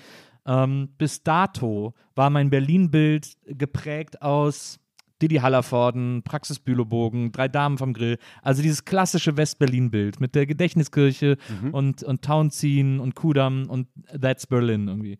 Und Aber du bist doch Popkid. Hattest du nicht äh, dann auch den Eindruck, dass da Axel Hacke immer irgendwie Zement ins Tonstudio wirft und äh, Neonröhren und äh, das Studio an der Mauer, Ja, ich- Hansa, wo, wo die ganzen Sachen passieren und dass man, dass man nicht cool genug ist, diese Stadt zu betreten? Also dieses Neonröhren-Ding hatte ich natürlich auch, aber das war immer in so, das war quasi in dunklen Räumen, die ich nicht kannte. Also Ja, die, ja. die sozusagen, die, das- die kein Außen hatten im Grunde genommen. Genau, stimmt. Und, und ja, Und das einzige- Bülowbogen ja auch nicht, ne? Ja, aber da hat man immer dieses Außen im Vorspann Ja, ja, gehabt. genau, aber es ist ja auch kein Außen. Ähm, und, und deshalb wohne ich auch in dieser Gegend, die also mein einziges Harald Junke Musical eigentlich ist. ja. Und ähm, Ja, da hat man immer den Eindruck, dass die Mauer noch steht. ja, und dann gehen wir ins Klo, weil im Klo lebt dieser Humor, dieser Diddy-Humor. Äh, alle Diddy-Filme, die spielen ja irgendwie immer in Berliner Kneipen und so. Der ist da noch zu 100% präsent. Und das finde ich so geil, dass ich da, das ist für mich der einzige Ort in Berlin, wo ich das Berlin erleben kann, das ich mir als Kind immer so vorgestellt Mhm. Ja. habe. Und das finde ich einfach total geil. Was man in der Laterne? Nee. Also, das ist ja das Schöne, wenn, wenn du die dann immer weitergehst, die Leibnizstraße über die Kahn drüber, dann kommt ja ein bisschen links versetzt die Wilmersdorfer Straße. Ja. Und die ist, da wird es dann ganz kurz für 300 Meter Hannover. Wie sonst ja nur noch am Potsdamer Platz, wo man sagt, es ist ein größenwahnsinniges Hannover, aber es ist scheiß Hannover. ähm, und da ist so eine Fußgängerzone, wo du wirklich denkst, ich bin jetzt in jeder beliebigen Ja, ja, deutschen klein, ich, ja. kleinen Mittelstadt so. Äh, da ist Hertie, also, äh, Woolworth Hertie, äh, und, äh, und Sachen, wo du dachtest, äh, äh, sind die nicht insolvent oder so? Äh, da nicht. Und also so sinnlose Kunst, wo irgendwo Wasser runterläuft und so. Und ähm, das ist wirklich, als ob du so im RBB Abendschau aus den 70ern guckst oder so. Und was täte man lieber? Also da, ähm, das ist so ein ganz unverbundenes Hannover, steht da rum. Also wie, so, so eigentlich ein tolles Kunstwerk, diese Fußgängerzone. ich ich liebe die sehr. Also, weil diese ansonsten ja so ein bisschen ins Hamburgische gehende Ecke da, wo es so ein bisschen spießig und zu sauber auch wird, Ja. die wird geil angesmashed da von dieser Wilmersdorfer Straße. Da ist auch viel Import, Export und so dann. Also, es ist toll. Finde ich eh gut. In, in Charlottenburg hat man noch viel dieses, äh, dieses, ja, dieses West-Berlin. Das ist da einfach so super präsent. Dieses, Ja, und es ist mehr, eine- äh, es ist auch langweilig natürlich Berlin-Debatten, aber ich, ich lebe da wirklich sehr gerne, ähm, weil ich es großstädtischer finde. Ja. Es ist so schön breit, Na ja. die, die Straßen und so. Ja, das stimmt. Das finde ich auch super. Ähm, ich mache einfach mal wieder hier Ja, irgendeine bitte. Frage. Ähm, das fand ich auch interessant. Habe ich zuletzt mit irgendjemandem auch hier im Podcast, äh, haben wir irgendwie über dich gesprochen. Und ich weiß aber nicht mehr mit wem, aber da kam tatsächlich auch die Debatte auf, ich glaube, am wichtigsten für, und wir sind ja gleich alt, ich, du bist ein Jahr älter als ich oder so, aber wir sind so eine Generation. Ich glaube, dass wahrscheinlich der wichtigste Schriftsteller für unsere Generation äh, Max Gold ist. Ich glaube, Max Gold ist derjenige, der uns gezeigt hat, wie man schreiben kann, was wir so aus Schule und sonst wo gar nicht erahnt haben. Mm. Ähm, ist, ist sehr wichtig, finde ich auch. Ist allerdings auch so ein Benimmunterricht irgendwie geworden, den ich, den ich zu eng finde. Ja, ähm, also der immer noch nicht drüber wegkommt, wenn ein Handy klingelt von ihm in der Lesung, tief Ja. beleidigt und so. Ähm, ich ich liebe Max Golds Werk wirklich sehr. Ähm, und das waren für mich, ich habe die auch in der Schulzeit so gegen das los, Max Gold und Wiglaf Droste waren das. das und Wiglaf ja ähm, nicht so diszipliniert wie Max und ähm, auch nicht das hohe Level immer gehalten, aber, aber ähm, natürlich ein äh, raubauziger und so, aber, aber da war äh, ein, ein Herz drin, Ja. erkennbar. Ja. Und das ist mir am Ende ist es Kleinkunst. Ja, Muss ich wirklich sagen. Für mich war da wichtig, also noch als Beimischung in, in das, also einfach in die Idole, also das, das ist jetzt, klingt so despektierlich über Max Gold, aber ich ähm, äh, habe jetzt gerade, ich war, war drei Monate in der Südsee jetzt im Winter, aber irgendwie dachte ich, weil ich so starke Depressionen äh, habe und im Winter die dann äh, einfach, das, das geht einfach nicht. Da will ich mich umbringen, wenn ich in diesem Berliner Grau bin. Da muss ich immer ein bisschen aussetzen, weil man ja auch das Gefühl hat, man kann auch wunderbar wieder im April zusteigen. Äh, dann ist sicher das Impfangebot da und dann macht man wieder mit. ähm, ähm, und da war in der, äh, das liebe ich ja immer sehr, sehr doll, äh, so Hotelbibliotheken, wo also so in Sonnenöl frittierte, liegen gelassene Bücher. Und da ist immer unheimlich viel Schrott ja. und eben auch ein paar ganz seltsam, wie die da jetzt wohl hinkommen, Bücher, ne? wo Ja. man gern so, so deren Reisepass mal sehen würde, wo die überall waren und wem die gehören und so. Und da habe ich eben äh, Quitten für die Menschen zwischen Emden und Zittau, Mhm. das Taschenbuch von Max Gold, also ein frühes, ähm, gelesen und, und nochmal gelesen, einfach jetzt 20, über 20 Jahre später, 25 Jahre oder so. Und ähm, das ist ganz vieles, was, was der erfunden hat und was alle, die in Deutschland danach Kolumnen geschrieben haben, in ja, irgendeiner absolut. Weise sich dazu verhalten haben, ja, besonders umständlich sein und Mhm. ähm, äh, altertümliche Wörter und Dinge. Ja. Ich, ich habe auch, also als ich angefangen habe zu schreiben, war, da- dachte ich, das, das ist der Goldstandard und das ist ähm, und sehr, man kennst du ja vor allem auch von der Musik, man fängt ja an einfach als Nachmacher. Ja. Ne? Also, ähm, und dann, wenn man es ernst meint, mischt man immer mehr und kommt dann irgendwann vielleicht zu einer eigenen Stimme oder so. Aber das ist ja, ist ja äh, meistens der für einen Künstler der Anfangspunkt, dass, dass man, ne, das will ich auch machen, also mache ich genau das. Ja. So, und dann kann Ja, man ja. das nicht und dann eben, wenn man wenn man es ernst meint, ähm, macht man weiter dann. Und, und da war für mich schon sehr wichtig, auch zu eben diesen deutschen ähm, Satirikern, äh, einfach Schriftsteller nennen, ähm, auch die, die tatsächlich die Beat-Literatur. Ja. Ne? Also dann äh, ähm, Kerouac, Kerouac und so. Bukowski Ah. ähm, und, und so. Wusstest du, habe ich zuletzt im Podcast von Rick Rubin gehört, dass Huey Lewis Mutter die Vorlage war für eine Figur im Buch von Kerouac. Nein. Seine Mutter war, in, war komplett in dieser Gang in San Francisco und er so als kleines Kind immer dabei gewesen. Und, äh, und da waren alle, äh, äh, waren die ganze Zeit da und er hat die alle kennengelernt. Das ist ein Wissen, mit dem es abends an der Bar richtig einsam wird. Ne? Aber, damit endet jedes Gespräch. Mein Lieblingsanmachspruch ist ja eigentlich von Tommy Schmidt. Ähm, der sagt, äh, hey, hast du Lust mit mir alle Spiegel-TV-Dokus über ähm, die Hells Angels zu gucken? Oder über die Clans. Ja, die Clans. Ja, aber, aber das ist natürlich, wusstest du, dass Louis Louis Mutter, schon da steigen ja viele aus, weil sie denken, the power of, Er hat Ja, den- hallo, It's Hip to be Square. Super Songs. ja, ich, ich kenne nicht so If viel. This Is It, mein großer Lieblingssong von Wie heißt der? If This Is It. If Okay, this is it, don't please let me know. If na, na, let me go. Super geil. also bevor ich die schlechten Platten von Huey Lewis äh, kenne, muss ich natürlich erst die guten kennen. Ja. Welche ist das? Ich kenne ihn wirklich Ja, es gibt so die, nicht. ich glaube, so die ersten drei Alben. Ich glaube, das zweite war Sports oder so. Da ist, ich, äh, ich müsste jetzt lügen, wenn ich jetzt sagen, wenn ich jetzt wüsste, welcher Song auf welchem Album ist. Aber die ersten zwei oder drei Alben, die sind, die sind echt super. Okay, I'll Und dann bei The Power of Love wurde es dann schon so, okay, da wurde es dann sehr gebrauchshaft. Aber ich habe ich mag zuletzt auch das Lied. Ja, aber also die, die, ich finde die Sache vorher echt stark, weil es ist so ein bisschen AOA. Ich irgendwie, ich habe auch mal zuletzt ein Huey Lewis Konzert auf YouTube geguckt. Was ist irgendwann- AOR? Adult Oriented Rock. Das Ja. ist so, so Also Yachtrock. American und so. Psycho.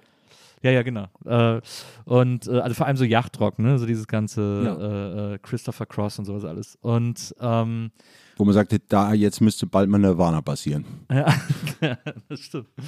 Und äh, die sind aber echt, die machen total. Und ich habe zuletzt so einen Auftritt von ihm gesehen aus den 80ern äh, auf, auf YouTube, irgendwie so ein komplettes Huey Lewis Konzert. Machst das du war den total den ganzen geil.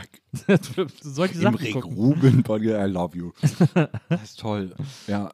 Ja, aber das, äh, äh, ähm, ja, also Max Gold, klar, also natürlich hat er vor allem äh, das, das Kolumnieren extrem beeinflusst. Ja. Äh, äh, Ja, aber und für mich ist es dann am Ende für, für richtige tiefe Liebe, zu kurz. es mag jetzt kitschig klingen, wie es will, wenn sich jemand nie als Mensch zeigt und das Herz, Ja, dann wird es niemals deep. ja. Ja, um mal, falls Max Gold das wieder von irgendeinem Arschloch von der Titanic abgeschrieben und zugemailt wird, dann kann er, da ist ja auch noch der Dieb gesagt.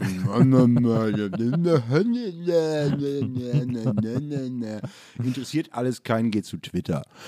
Ähm, das ist nie der Fall bei ihm. ja. Ja, es gibt immer so eine Distanz. Es ist immer, das ist ja auch, Foyer des Arts ist ja auch toll, wirklich. Ja. Aber es ist natürlich sechsfach ironisch gebrochen. Und es gibt eine ganz tolle Platte. Äh, Sando Dubach Gold. Da singen die so was Schubert-artige Lieder. Da ist es vielleicht. Ja. das ist, da ist er ganz zart und, und gibt sich, verstellt sich eigentlich gar nicht. Musik wird niemals langsam, heißt sie. Tipp. Ja. Es gab ja auch mal, es gab doch auch mal diesen ähm, Wir singen für die Lindenstraße Sampler, hieß der, glaube ich, Oh wo er den Song gemacht hat, jeden Sonntag bin ich glücklich, dass Carsten nicht mein fester Freund ist. Ja, aber das ist auch, äh, wie T.S. Ullmann an solchen Stellen immer sagt, so Name-Dropping heute, äh, ähm, die neue Catcar, sagt er dann immer. ja, also super Titel, aber interessiert mich null. ja, naja, verstehe.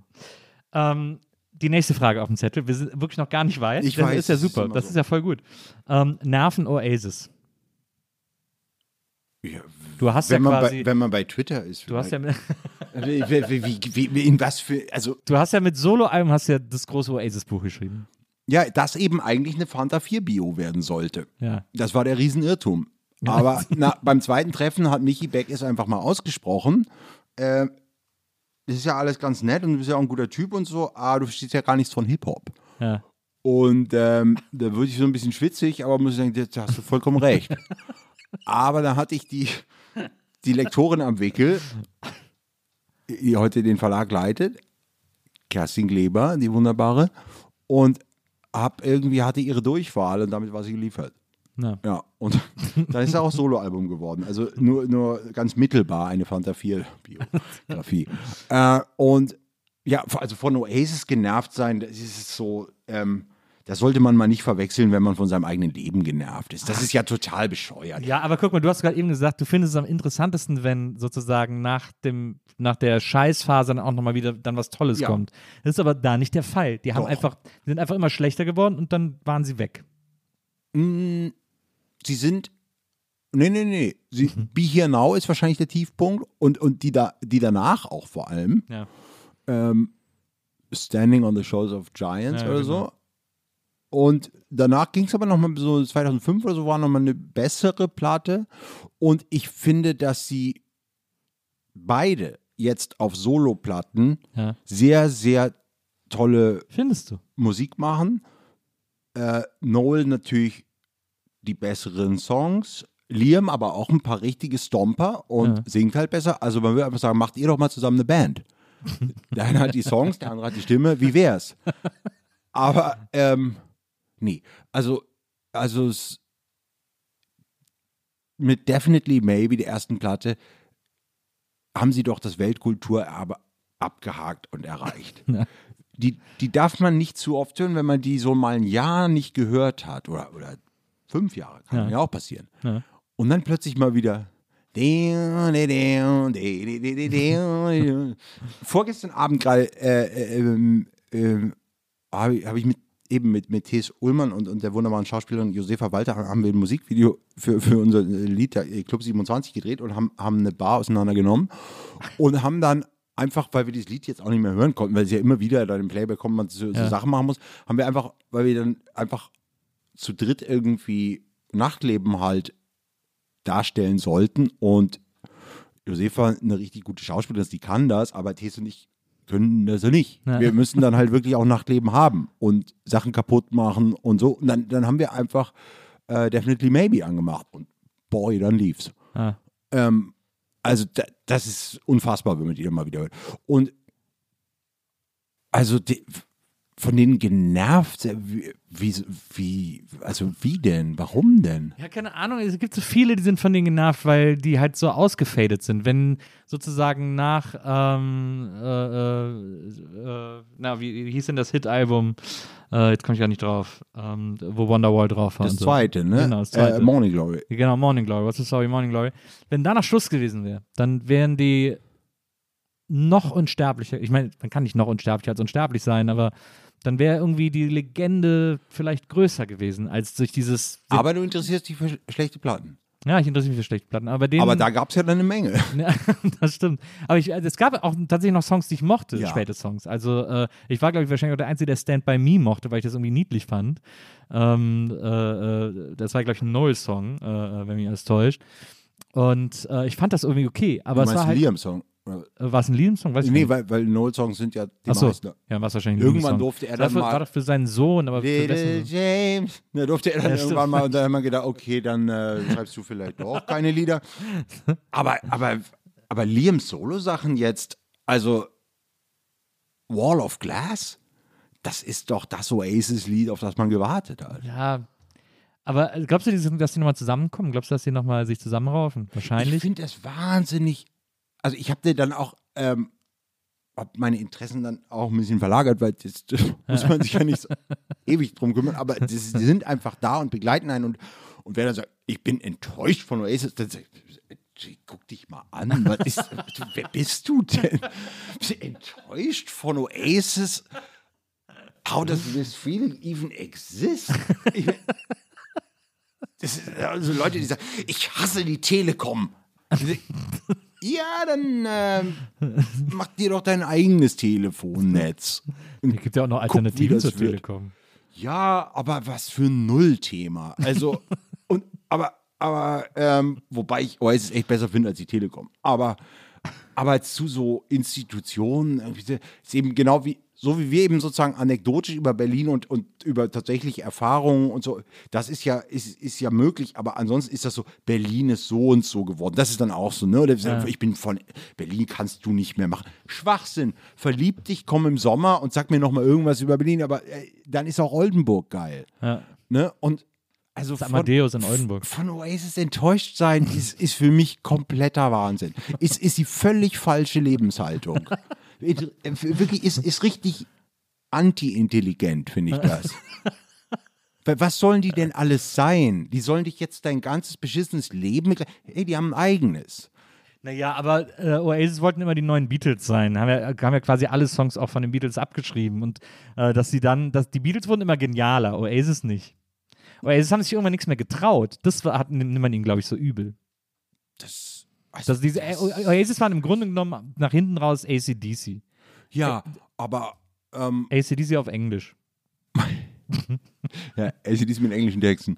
ähm, ähm, ja, weiß ich nicht, sich was getraut. Willst du, dass die experimentieren? Oasis? Die sind doch viel zu eindimensional. Und das macht mir ja auch die gute Laune, wenn die, als ich eben vor kurzem wirklich nochmal irgendeine Dokumentation oder so gesehen habe, aus den Solo-Zeiten schon jetzt dann, ähm, wo dann Liams erstes Al Soloalbum rauskam und, und die beiden so nebeneinander und wie vital der Hass zwischen den beiden ist.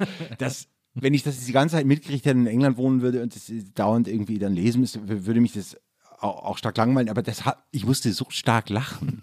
Das ist ja dann wirklich wie Thomas Bernhard lesen. Wenn die wirklich sich aufs Blut hassen, Ja. immer noch. Das verstehe ich gar nicht, aber ich finde es sofort toll. Ja. Und dann wurde, wurde Noel so gefragt, so, ja, Liam äh, ist jetzt auf Tour wieder und der singt auch Oasis-Lieder. Äh, ähm, und äh, äh, der singt, so sind ja irgendwie auch seine Lieder und dann sagte äh, Noel einfach, it's all my songs. It's all my songs. Und hat so diese Sonnenbrille einfach auf im Sprechen, auch wenn er gar keine trägt. Ja. Er hat mich, hat mich glücklich gemacht. All my songs. Und ähm, nee, also ich, ich kann von denen nicht enttäuscht sein, weil ich das Enttäuschtsein über eigenes Versagen und biografische Niederlagen nicht verwechsle mit einem Dienstleistungsanspruch an Künstler, die immer genau mein, jetzt müssen die mal experimentell werden. The fuck, die müssen gar nichts, das sind Künstler. Dann bestell dir irgendwie ein Abo äh, von Eckart von Hirschhausen und bastel mit Barbara Schöneberger. Ja, die werden auch nicht experimentell. Witzige Sachen. Oder, äh, leck mich. Also, es ist Kunst. Dann nehme ich das jetzt äh, alles wieder zurück. Nee, gar nicht. Nein, ich, ich, also ich werde heute Abend Huey Lewis hören. Ja, ja sehr gut. Ähm, die nächste Frage, die ich aufgeschrieben habe, ist: Wie schreibt man weiter? Beziehungsweise, was macht man, wenn man auserzählt ist? Hast du das Gefühl, manchmal auserzählt? Ich habe manchmal Angst, dass ich alles, was ich erlebt habe, was irgendwie interessant ist, schon aufgeschrieben habe. Ja, Ich habe auch in diesem kenn ich. Podcast das Gefühl, dass ich alle Geschichten schon zum hundertsten Mal irgendwann erzählt habe. Ja, Was macht ich. man dagegen? weitermachen. also ich, ähm, ich habe ja wenig ähm, Schreiberfreunde, so richtige, Ja. Weil ich am liebsten mit Musikern abhänge und es mir äh, irgendwie die, ich, ähm, wenn jemand in irgendeiner Band ist, oder so, äh, habe ich sofort eine Verbindung und ich, ich weiß sofort, ich liebe alles daran. Irgendwie mit so siffigem Kaffee auf so einem Sofa sitzen, wo irgendwie so komische Aufkleber drauf sind und so. Ich, äh, da weiß ich genau, wie alles geht, fühle mich komplett wohl. Aber mit Schriftstellern ist das selten so. Und äh, jetzt habe ich das Glück und auch das Pech natürlich, weil das einen auch ein bisschen unter Druck setzt, wenn man dann irgendwie mal so guckt, wie es so beim anderen gerade läuft, äh, äh, bin ich mit zwei befreundet. Das ist dann gleich natürlich Champions League leider äh, äh, Ferdinand von Schirach und Martin Suter. Ja. Könnte einen jetzt marktwirtschaftlich ein bisschen stressen. äh, aber darum geht es ja in der Freundschaft gar nicht. Und die Zahlen dann auch. Ähm, das, das sind eigentlich die einzigen, mit denen ich das tue. Und die, die äh, machen das ganz anders als Ja. ich. Die schreiben einfach jedes Jahr ein Buch Ja. Und ähm, fertig. Und die, also es war bei Martins letzte Zeit immer so, ja, okay, das verstehe ich jetzt, weil ich irgendwie ganz kompliziert ihn aus einem Spielcasino auf Ibiza anrief. Und irgendwie gefragt, äh, irgendwie ähm, hat, war gerade schwierig mit einer Frau und ich wohnte in einem Haus von einem Mann, den ich gar nicht kannte. Und also, es war alles ein bisschen schwierig. Und ähm, er hat dann so gesagt, ah ja, du musst ja immer alles erst erleben, bevor du es aufschreibst. Äh, Ach so, ja, aber jetzt ist rot oder schwarz, Martin. Was ist hier? Das ist völlig, also, ähm, und er hat, er hat gesagt, ich soll auf rot setzen. Ähm, Und dann, das ist bei mir auch so. Ich, ich muss äh, tatsächlich, ähm, aber auserzählt ist ja, das ist ja auch, es geht ja nicht darum, das eigene Leben wie, äh, buchhalterisch, ich mag dieses lange E da immer ja, gerne, gut. ähm, äh, das äh, Rechenschaft abzulegen über das eigene Leben und so. Ähm, ich bin nicht gut in Fiction. Ja, Sie interessiert mich auch als Leser, ehrlich gesagt, nicht so besonders. ja. Mm. Und ich kann mir nicht so gut was ausdenken, weil ich auch das, äh, tatsächlich das Leben, das, was man so sieht, zu spektakulär finde, äh, dass man sich da jetzt noch was ausdenken müsste. Ähm, also anhand der Wirklichkeit frei erfunden, das ist es ja eigentlich eher. Ähm,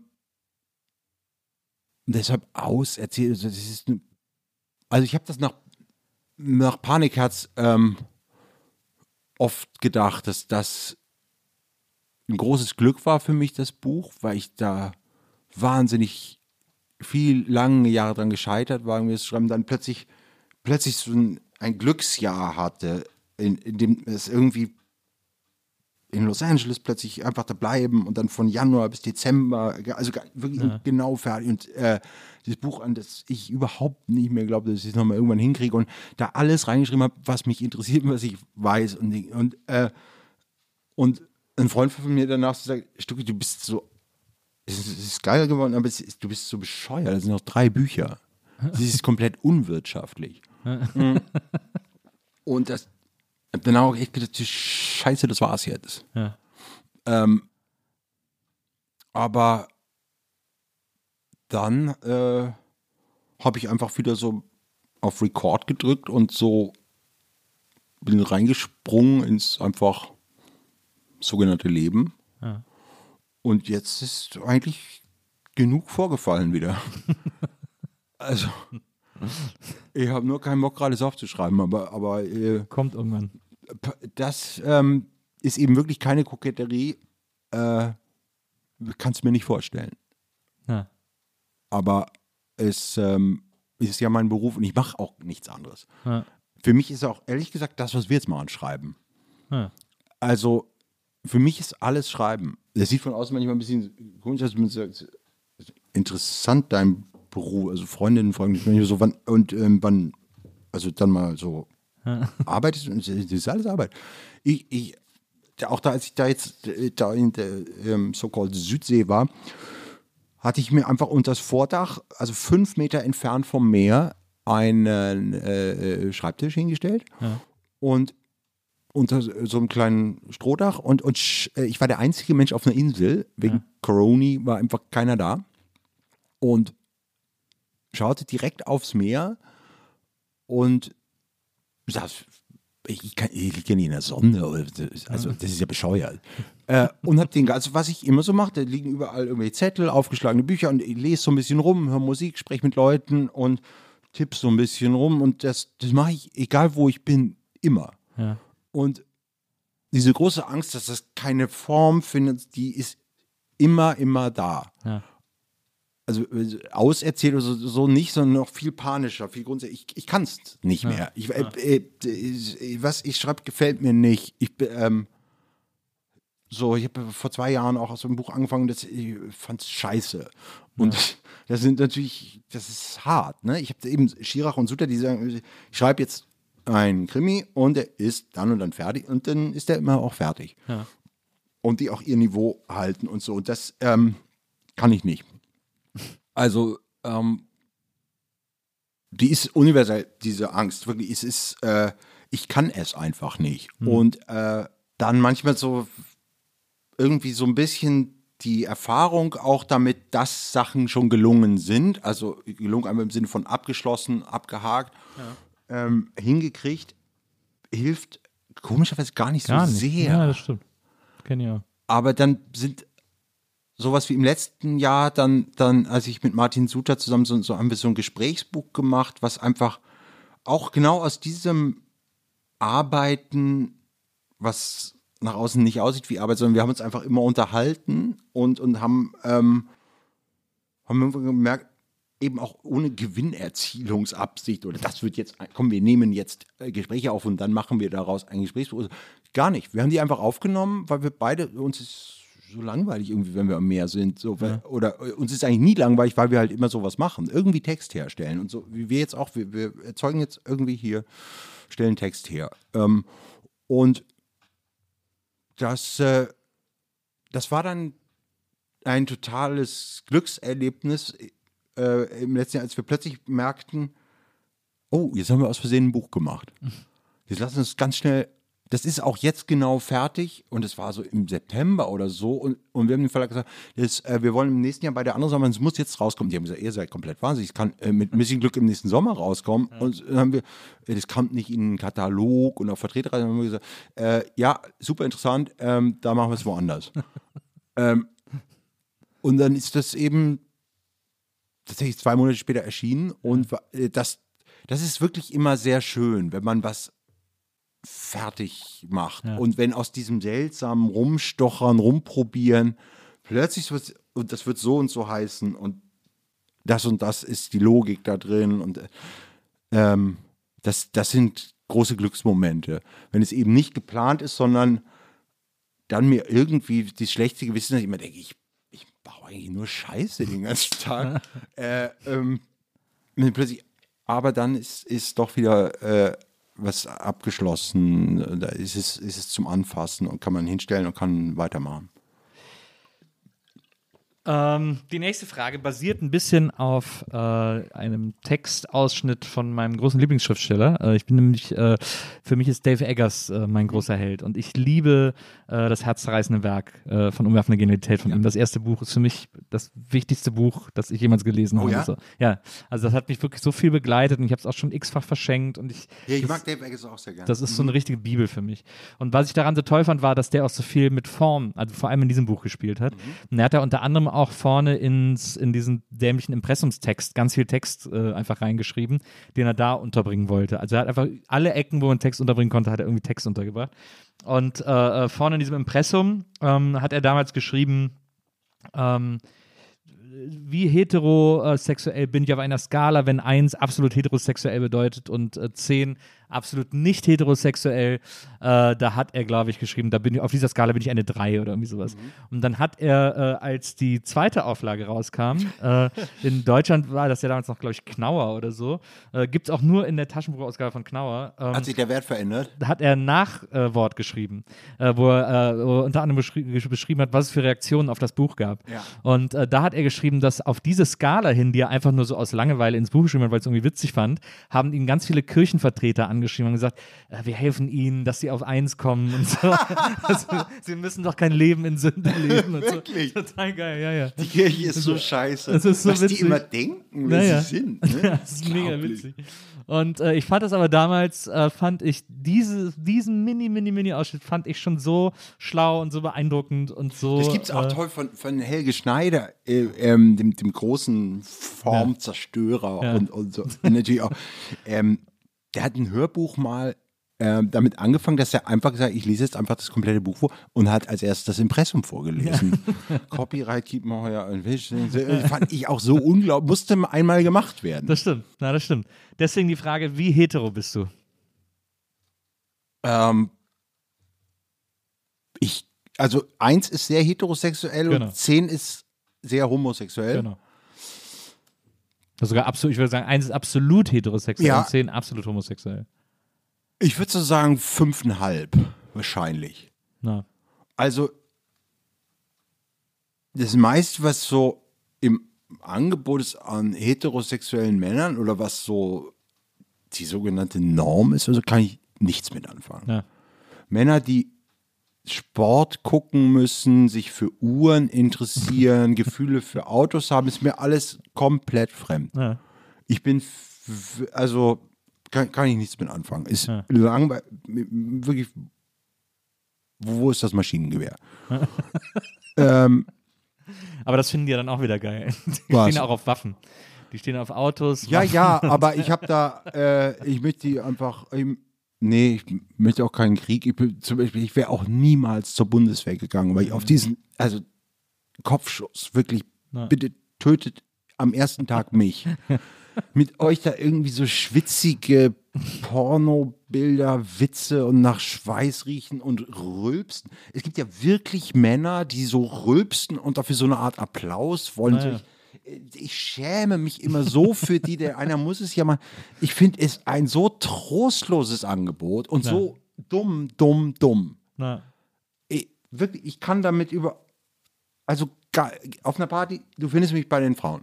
na. Äh, und sonst übrigens auch. Ähm, Ausnahme Musiker. Denn die haben eben, die meisten haben etwas Weiches, äh, also weich ist ein bescheuertes Wort, aber also eine, eine zugewandte, so, sind, irgendwie spielerischer in ihrem Wesen und, und interessanter, durchlässiger.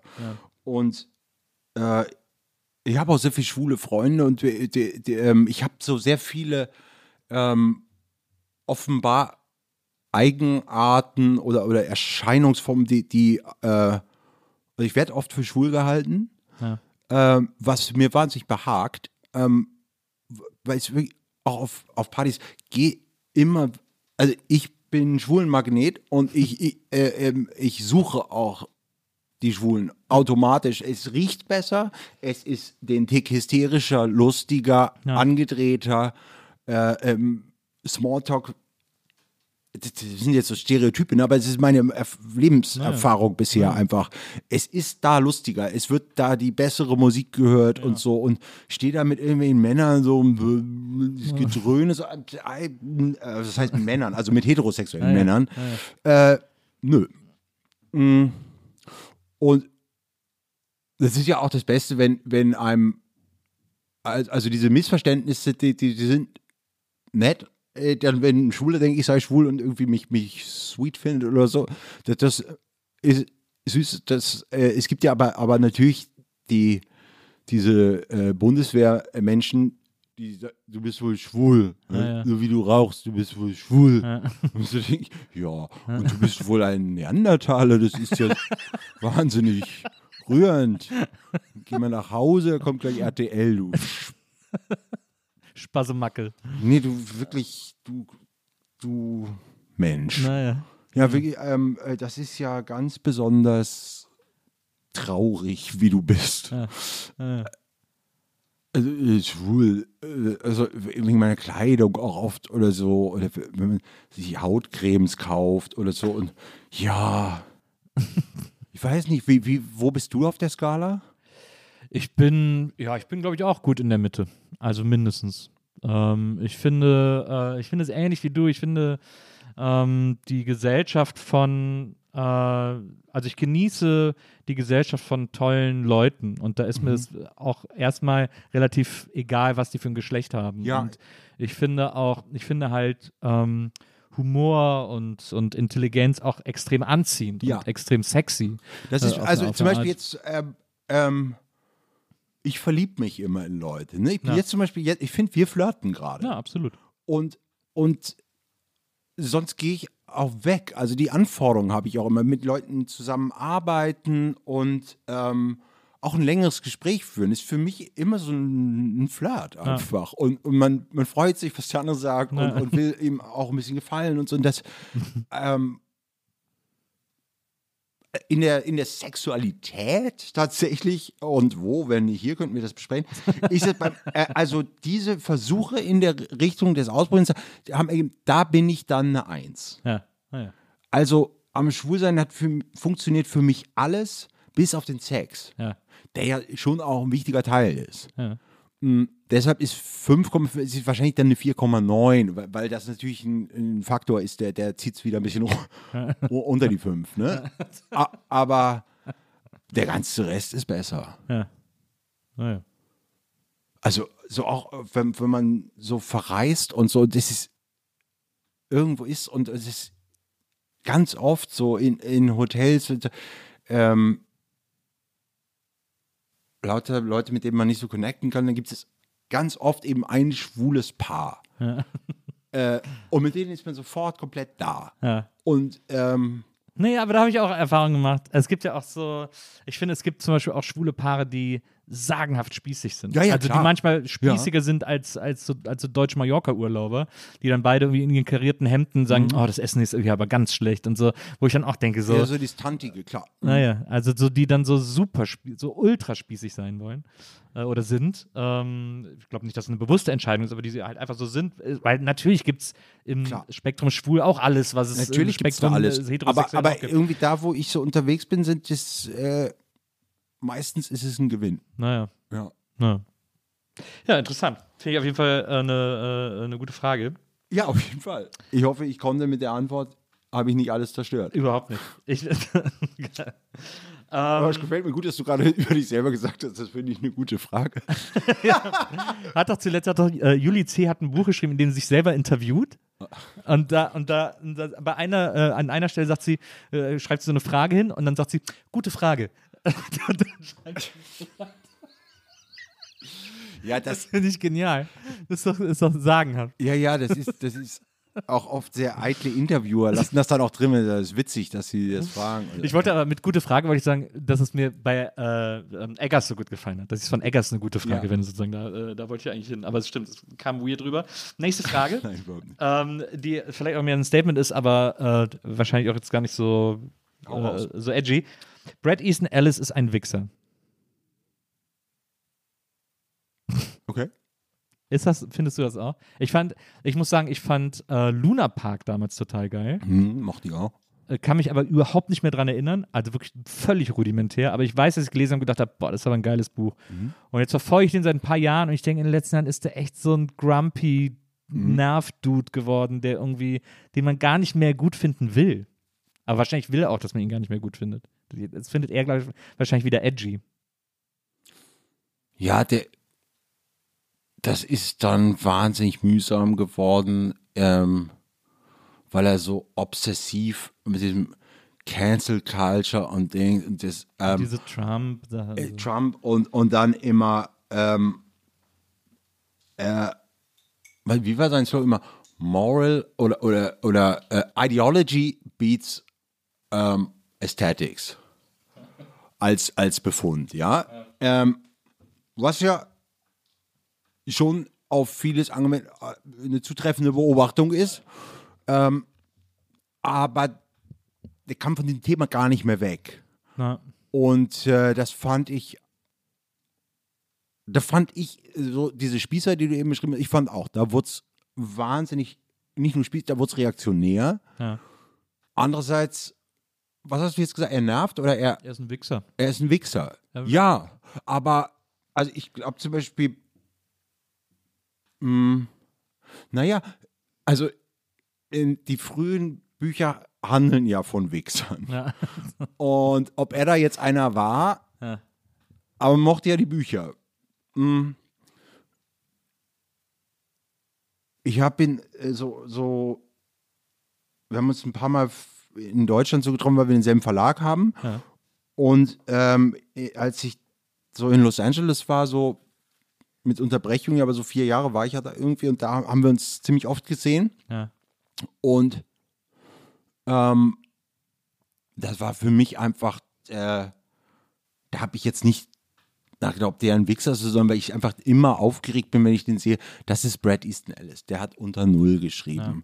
Das ist zum Beispiel, war für mich auch so ein Kickstarter-Buch, wo- was ich Ja. froh war, dass ich eben nicht nur Max Gold gelesen habe, sondern kam das und da ging echt ein bisschen das Fenster auf. Ja. Oder oder nicht nur das Fenster, da ging alles auf. Also unter Null war für mich echt ein Stromschlag. Ja. Und ähm, das ist so ähnlich, wie wenn ich jetzt im Oasis mich nerven oder ich, äh, ich sage, ich bin enttäuscht von Brian Wilson. ja, ja, okay, das geht wirklich nicht. natürlich geht das. Ja. Nein, aber das. Aber, aber dann sagst du, Pet Sounds, Ja. bitte. Sag Ja. noch mal, was du gerade gesagt hast. Was hast du denn heute so gemacht? also, ähm, und also ich bin dann, da bin ich Fame und Starstruck und einfach Fan und, und, ähm, Ja. und denke die ganze Zeit, ich, bin- ich bin wahnsinnig langweilig, bin ich dann auch. Ähm, und und äh, ähm, mein Englisch ist zu schlecht. Ich, oh Gott, hoffentlich fragt er, ähm, ob wir uns mal wieder treffen. Oder wenn auch als eben, als ob ich, ich unerwidert erlieb, verliebt bin, wenn ich ihm dann eine SMS schreibe und er antwortet nicht und gucke mal, hat Brad schon geantwortet, ist schon blauer Haken und oh Gott, was war denn jetzt wieder falsch oder so. Und ähm, jetzt kommt das Tolle. Der schreibt gerade das beste Buch der Welt. Jetzt gerade. Ja. Man kann auf Patreon Ja. ähm, kann man seinen äh, Podcast ähm, äh, äh, anhören, wo er alle zwei Wochen, glaube ich, ähm, ein Kapitel vorliest. Und das ist über diese ganze Zeit damals ab unter Null und, so, und was da Ungeheuerliches passiert in, ist in seinem Leben. Es, es ist, ich finde es wahnsinnig gut. Ja. Und da ist mir doch egal, was der, wenn jetzt, der ist auf Twitter so und so. Ja, ich bin gar nicht auf Twitter, keine Ahnung. Ich habe vor kurzem unter Null wieder zur Hand genommen, weil ich ähm, meine neuen PIN-Nummern reinschreiben musste, weil ich, weil ich mein Portemonnaie äh, irgendwie mir, mir abhanden gekommen war und alle Karten neu. Ich, ich schreibe die immer hinten, in, in, so- also liebe Einbrecher, immer hinten ins unter Null Taschenbuch. ähm, aber, aber sehr verklausuliert, mit Natürlich. Buchstaben dazwischen. Also, ich Ja, ja. kein Mensch raus. Aber da, da stehen wirklich seit äh, 1993 alle meine, Wirklich? meine Pins drin. ähm, weil ich das irgendwie so damals äh, der Wahrheit entsprechend dachte, so wie, ähm, wo komme ich immer drauf, wo es ist? Konto-Dings unter Null. Alles klar. Und deshalb so aus diesem irgendwie, so war das da einfach und ist es manchmal auch wieder. Und deshalb immer in unter Null. Da habe ich das zur Hand genommen und habe vorhin gleich wieder losgesehen, war gleich wieder komplett drin. Ah. Ähm, und von dem, äh, das ist, das ist VOS, der, der ist ein Wichser. Das finde ich auch, auch tatsächlich egal, ne? Trennung von Werk und Künstler. Ja. Ähm, also Gerhard Richter ist privat total arrogant. Das ist mir doch scheißegal. ähm, und, und wenn dann jetzt also rauskommt, ähm, äh, der ist aber gar kein Vegetarier oder so. Also ich weiß nicht, ja, ich finde die Bilder ganz gut.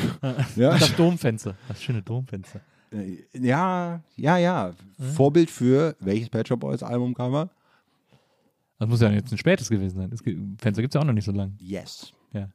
Die Platte Yes. Naja. Die ja Die ist ja sehr, sehr gut ist. drei Jahre, vor drei Jahren. Oder Nö, das ist so 2008 Ah, ja. oder 2009. Ja. Mit Love Etc.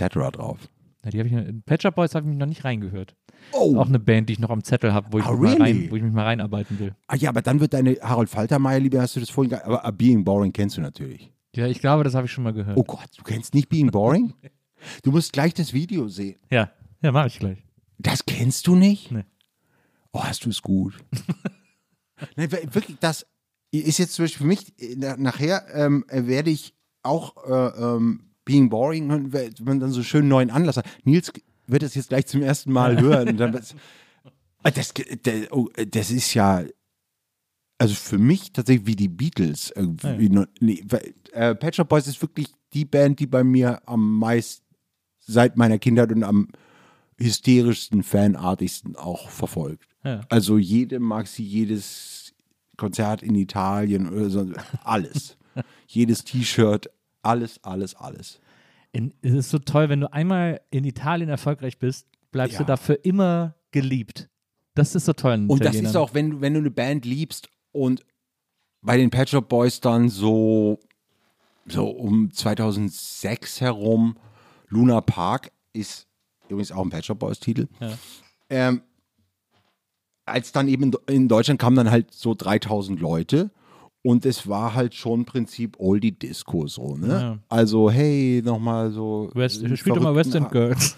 ja, und, und machen sie ja auch. Äh, aber, aber das war dann schon sehr so, Mann, haben wir damals abgetanzt. Oder sowas traurig. Ähm, auch da einmal wieder mit Schwulen hingehen. Steigerung mit Schwulen in Italien. Also deshalb in Deutschland Pet Shop Boys sehen traurig Ja. In jedem anderen Land fantastisch. Ja. In England, in, in Italien und ähm, sind für mich die, die, äh, ja, ist glaube ich, ist mein, nee, weiß ich genau, ist meine Lieblingsband. Mit, mit weitem Abstand. Okay. Haben, haben mir am meisten geschenkt und gegeben. Ähm, wohnen auch da im Westen. Ja. Also in Berlin haben die da eine Wohnung. Michael Stipe wohnt ja auch, der wohnt aber im Osten. Ja, bestimmt. Mir hat mal ein Taxifahrer erzählt, der wohnt da hinten ähm, Richtung Alexa, diese große Straße. Genau, und da ist doch irgendwo das Haus mit dieser Coca-Cola-Leuchtreklame. Und dahinter irgendwo in einem Viertel, da wohnt Michael Stipe, hat mir ein Taxifahrer erzählt. Wow, im Märkischen Viertel eigentlich. Na, In Sido City. mhm. Nee, nein, da ist doch nicht Märkisches Viertel. Nee? Da ist doch so das Viertel so, ist da nicht das Märkische Viertel? da ist doch so das Viertel quasi hinterm, äh, äh, was so alle, die ganzen Häuser so am Kanal, dieses ganz komische Viertel, Ja, das so seltsam. halb tot ist irgendwie. Da ist es eben kurz so ein bisschen wie Nürnberg oder Genau, wie ja. Fulda Ja, oder genau. so, ne? So ganz wie ein Genau. Museumsdorf. Und dann kommen aber diese harten Hochhäuser. Genau. Und das Coca-Cola-Ding ist ja schon im Osten. Ne? Ja. Und der Typ, der das kurz nach der Einheit da oben drauf geschraubt hat, ist für mich ein Genie. Also das war wirklich, jetzt kommt Kapitalismus. In diese absolut menschenfeindlichen Ostschließfächer Ja, ja. von Häusern, ja. Da oben drauf diesen westlichsten aller Westschriftzüge, wo man einfach sagt, das hat wohl nicht geklappt mit dem Kommunismus. Ja, einfach Coca-Cola, enjoy. Ja, so, also ein Genie. Wer das gemacht hat, Das stimmt. I die, love it. Die, eine Und da wohnt Michael Stipe? da hinten, dahinter wohnt Michael In, in Stipe. einem, also unterm Cola-Zeichen vielleicht sogar? Nee, da nicht. Ja. Oh, the Pet Shop Boys. Ne, die, die leben da in so einer Stichstraße vom, vom, vom Kudamm. Mit Irene Dish auch in der Straße. Ähm, und manchmal sieht man sie auf der Straße. Das war für mich sehr unangenehm. Und die beide da, oder? ja, die, also die, die wohnen ja in, in England, aber haben ein, eine gemeinsame Wohnung hier, weil, weil sie hier ja äh, Musik auch äh, äh, produzieren. So, äh, well, we love Berlin. Und ähm, ich habe mir da, also ich wirklich, da bin ich Teenage-Fan Ja. und, und habe mir so eine ganz, ganz bunte, an ein Testbild gemahnende Adidas ähm, äh, Daunenjacke gekauft. Das ist wirklich wie so ein Schlafsack als Testbild-Schlafsack eigentlich. Ja. Weil äh, Chris Lowe, die bei Doesn't Often Snow at Christmas, hat bei dem Lied hatte er sie auf der Tour an und da kam von oben so Schnee auf diese Winterjacke, so ganz wunderbar äh, in der Show. Und dann hat meine ähm, wunderbare Frau mir ähm, das einmal zum Geburtstag geschenkt, diese Jacke, kurz nach dem Konzert. Und ich äh, lief damit durch Berlin und dann kam mir Chris Lowe und Neil Tennant entgegen. Und ich hatte sie so ein, zwei Jahre davor interviewt und sie hatten mich immer, äh, haben mich irgendwie The Vaughn genannt, weil sie meinen Namen so lustig fanden. Ja. Und dann sagt sie, ah, The One.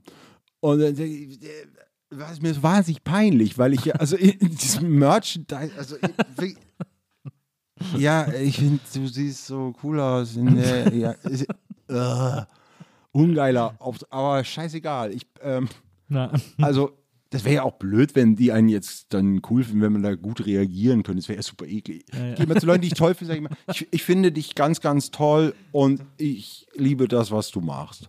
Also, Finde ich auch immer gut.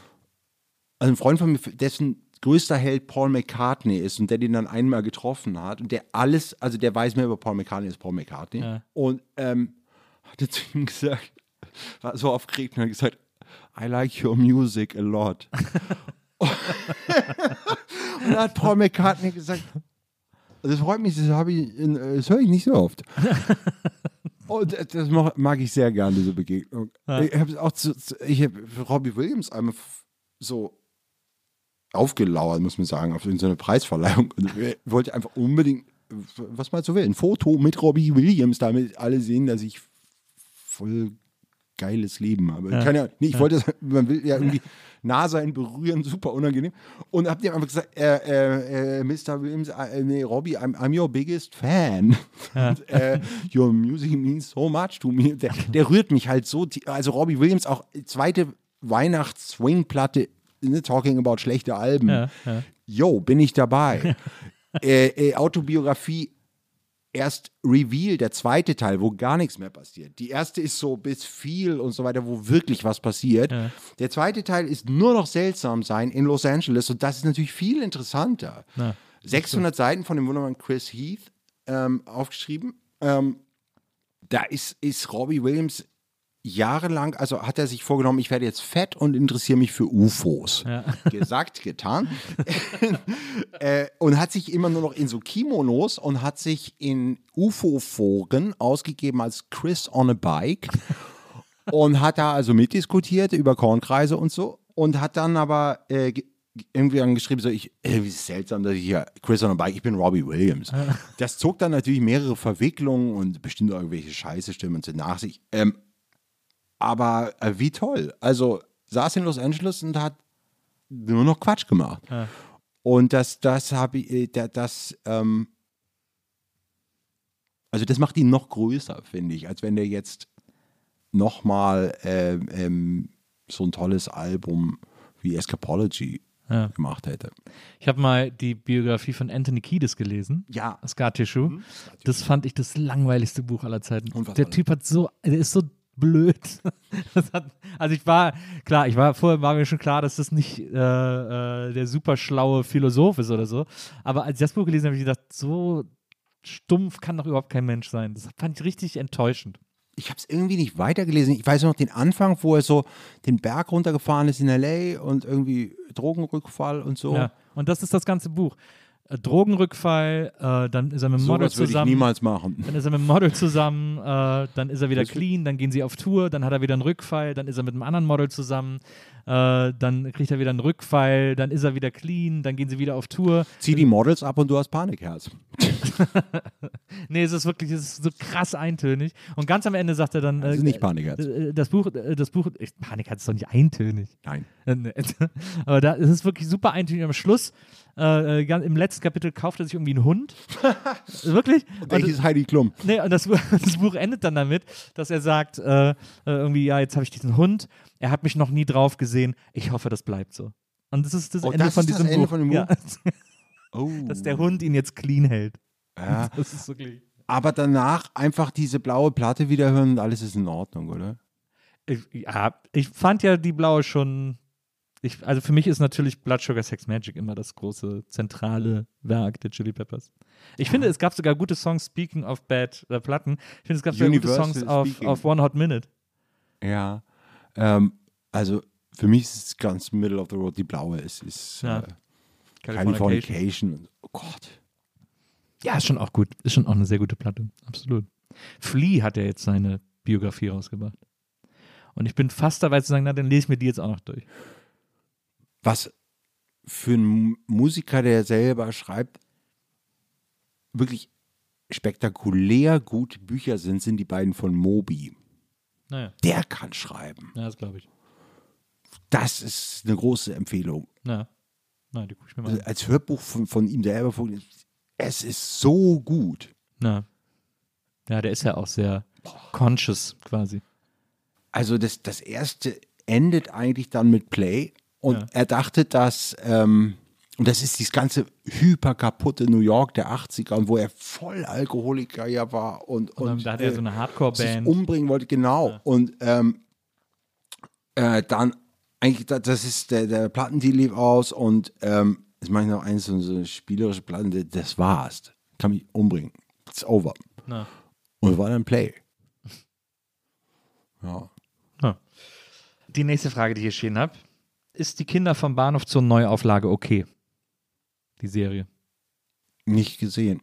Naja. Äh, und zwar aus einem ganz äh, persönlichen. Ich mochte den Film auch nie so besonders. Ja. Ich fand zum Beispiel, damals, als ich ihn habe, das, das wirst du mir jetzt wahrscheinlich äh, endet hier das Gespräch, aber mich hat David Bowie so genervt. Aber, ja. Ich, ich finde komischerweise, die Stimme von David Bowie strengt mich immer so an. ja. So, ich finde, so, äh, aber das, also ich mag den, weil ich das Gefühl habe, dass die das auch soll.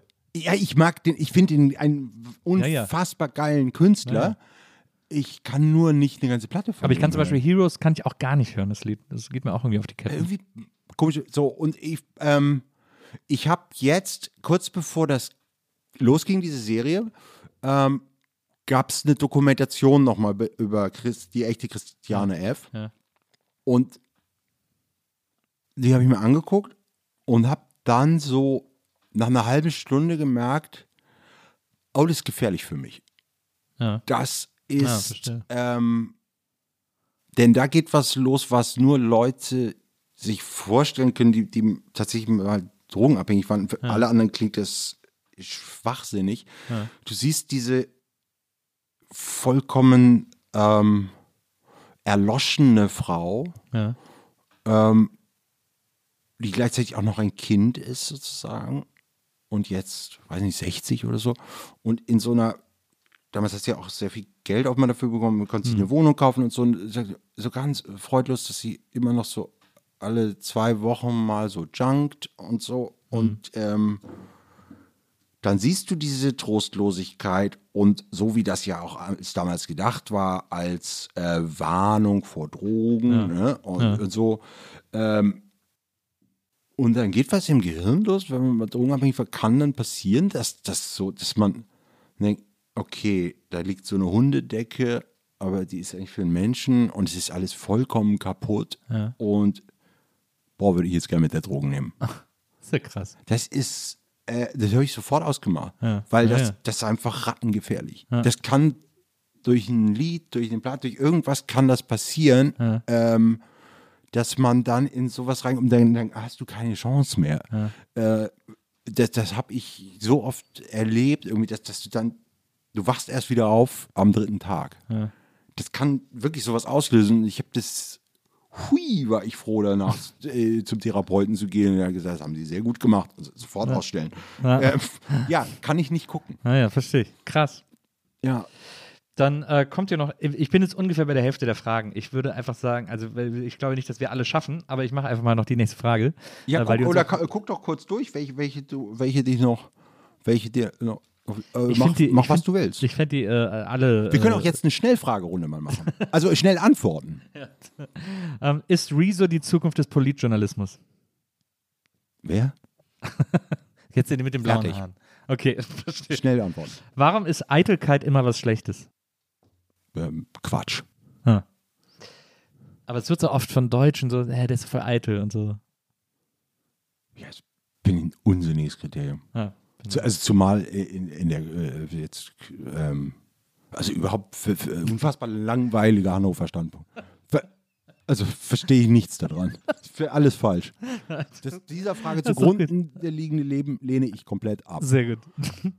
Für einen Gag die Oma verkaufen ist okay? Ja, meine sind beide tot. Ich weiß nicht, ob ich Meine da noch auch, was aber für du- es ist ja sinnbildlich. Also, äh, du hast mal irgendwo im Interview gesagt, dass du, äh, dass deine, eine deiner großen Schwächen ist, dass du für einen Gag alles machst. Für einen Witz. Ja, das stimmt auch. ja, ich, äh, nee, ich, ich hau raus und, und ähm, bin jetzt inzwischen ein bisschen ähm, mutiger da drin, auch den Menschen in meinem Umfeld das versuchen, das klarzumachen, dass das mein Beruf ist und dass alles Material ist. Ich mache immer automatisch so Gags, die nicht passen und die unangenehm sind, Weil du es witzig findest oder weil du nicht anders kannst? also ich will nie Leute richtig doll verletzen, aber da vertut man sich oft. Ähm, aber ich, ich, ich muss es sagen, um, um meine eigene Peinlichkeit, ich, ich, äh, mir ist so viel peinlich. Also ich finde mich, ich fühle mich immer überall eigentlich, es ist gar keine äh, Koketterie von Außenseitertum, also, aber ich finde mich so seltsam und so anstrengend und ich weiß, nicht, das ist wirklich immer mein Gefühl, wenn ich irgendwo hinkomme, also, dass alle eine Gebrauchsanleitung haben und ich nicht. Ja. Und dann ist es so, zeige deine Wunden, also rein in die Peinlichkeit. Ja. Dann sagt es kein anderer. Und dann, ähm, ich finde das oft auch befreiend, wirklich, um so ein bisschen die Luft rauszulassen aus der ganzen Situation, dass man wirklich was vollkommen Unmögliches sagt. also, ähm, ich finde das gut, wenn alle Gags gemacht werden. Das, daran erkennt man auch den Freiheitsgrad einer Gesellschaft. Verstehe. Äh, was ist das Faszinosum an Politikern? Du hast ja eine ganze, eine ganze Show auf Politikerinterviews äh, basiert. Ja, auch, auch also sozusagen ein, einige Jahre meines Schreibens und, Absolut. und dann, ähm, hat mich das wirklich sehr interessiert, weil mich das vorher gar nicht interessiert hat. Und dann bei der zweiten Bundestagswahl, die ich schreibend begleitet habe, habe ich gemeint, ah, jetzt habe ich es verstanden. Ja. Ähm, und jetzt muss ich mich anderen zuwenden, denn jetzt werde ich Journalist. Da, ähm, und ja, da gibt das fühlt sich für mich all an, darüber zu sprechen. Ich liebe ganz doll Karl Lauterbach, wie schon gesagt. Ähm, Hast du mal das, das Schulz-Buch von äh, Feldenkirchen gelesen? natürlich, fantastisches Buch. Ja, ja finde ich auch gut. Ähm, ich gucke wahnsinnig gerne dann, wenn gar nichts passiert, all diese Polit-Talkshows. Und das hatte den besonderen Verschränkungseffekt, als ich eben da jetzt diesen ganzen Winter in der Südsee war und dann alle Shows angucken. Die Phoenix-Runde, den Presseclub, Balance, den, die Woche danach wirklich äh, äh, Maischberger, äh, Illner, ne? hart aber fair. Und dann am Wochenende wird es dann schwierig, weil Freitagabend nur diese Trötensendungen da kommen, Samstag ist nichts und dann ähm, äh, äh, schwierig, schwierig. Und Sonntag Presseclub Anne Will und so. Ähm, und das alles zu gucken, die dann immer wieder dasselbe sprechen. Und dieses absolut deprimierende von Maybrit Illner, die Lockdown oder lockern? Seit einem Jahr.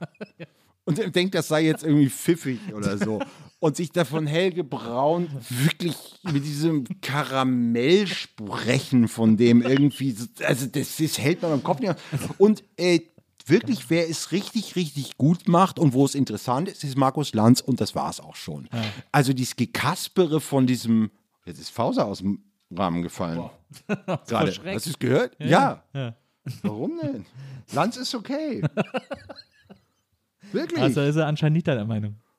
ja, aber er würde da, äh, äh, er würde da natürlich hingehen und hinterher, äh, ähm, auf jeden Fall würde er zu Lanz gehen. Ja, klar, ja. Aber vorher und nachher würde er sagen, wie scheiße es Der ist. ist ja sogar zur Sendung Outdoor-Scooter mit Helmut Karasek gegangen.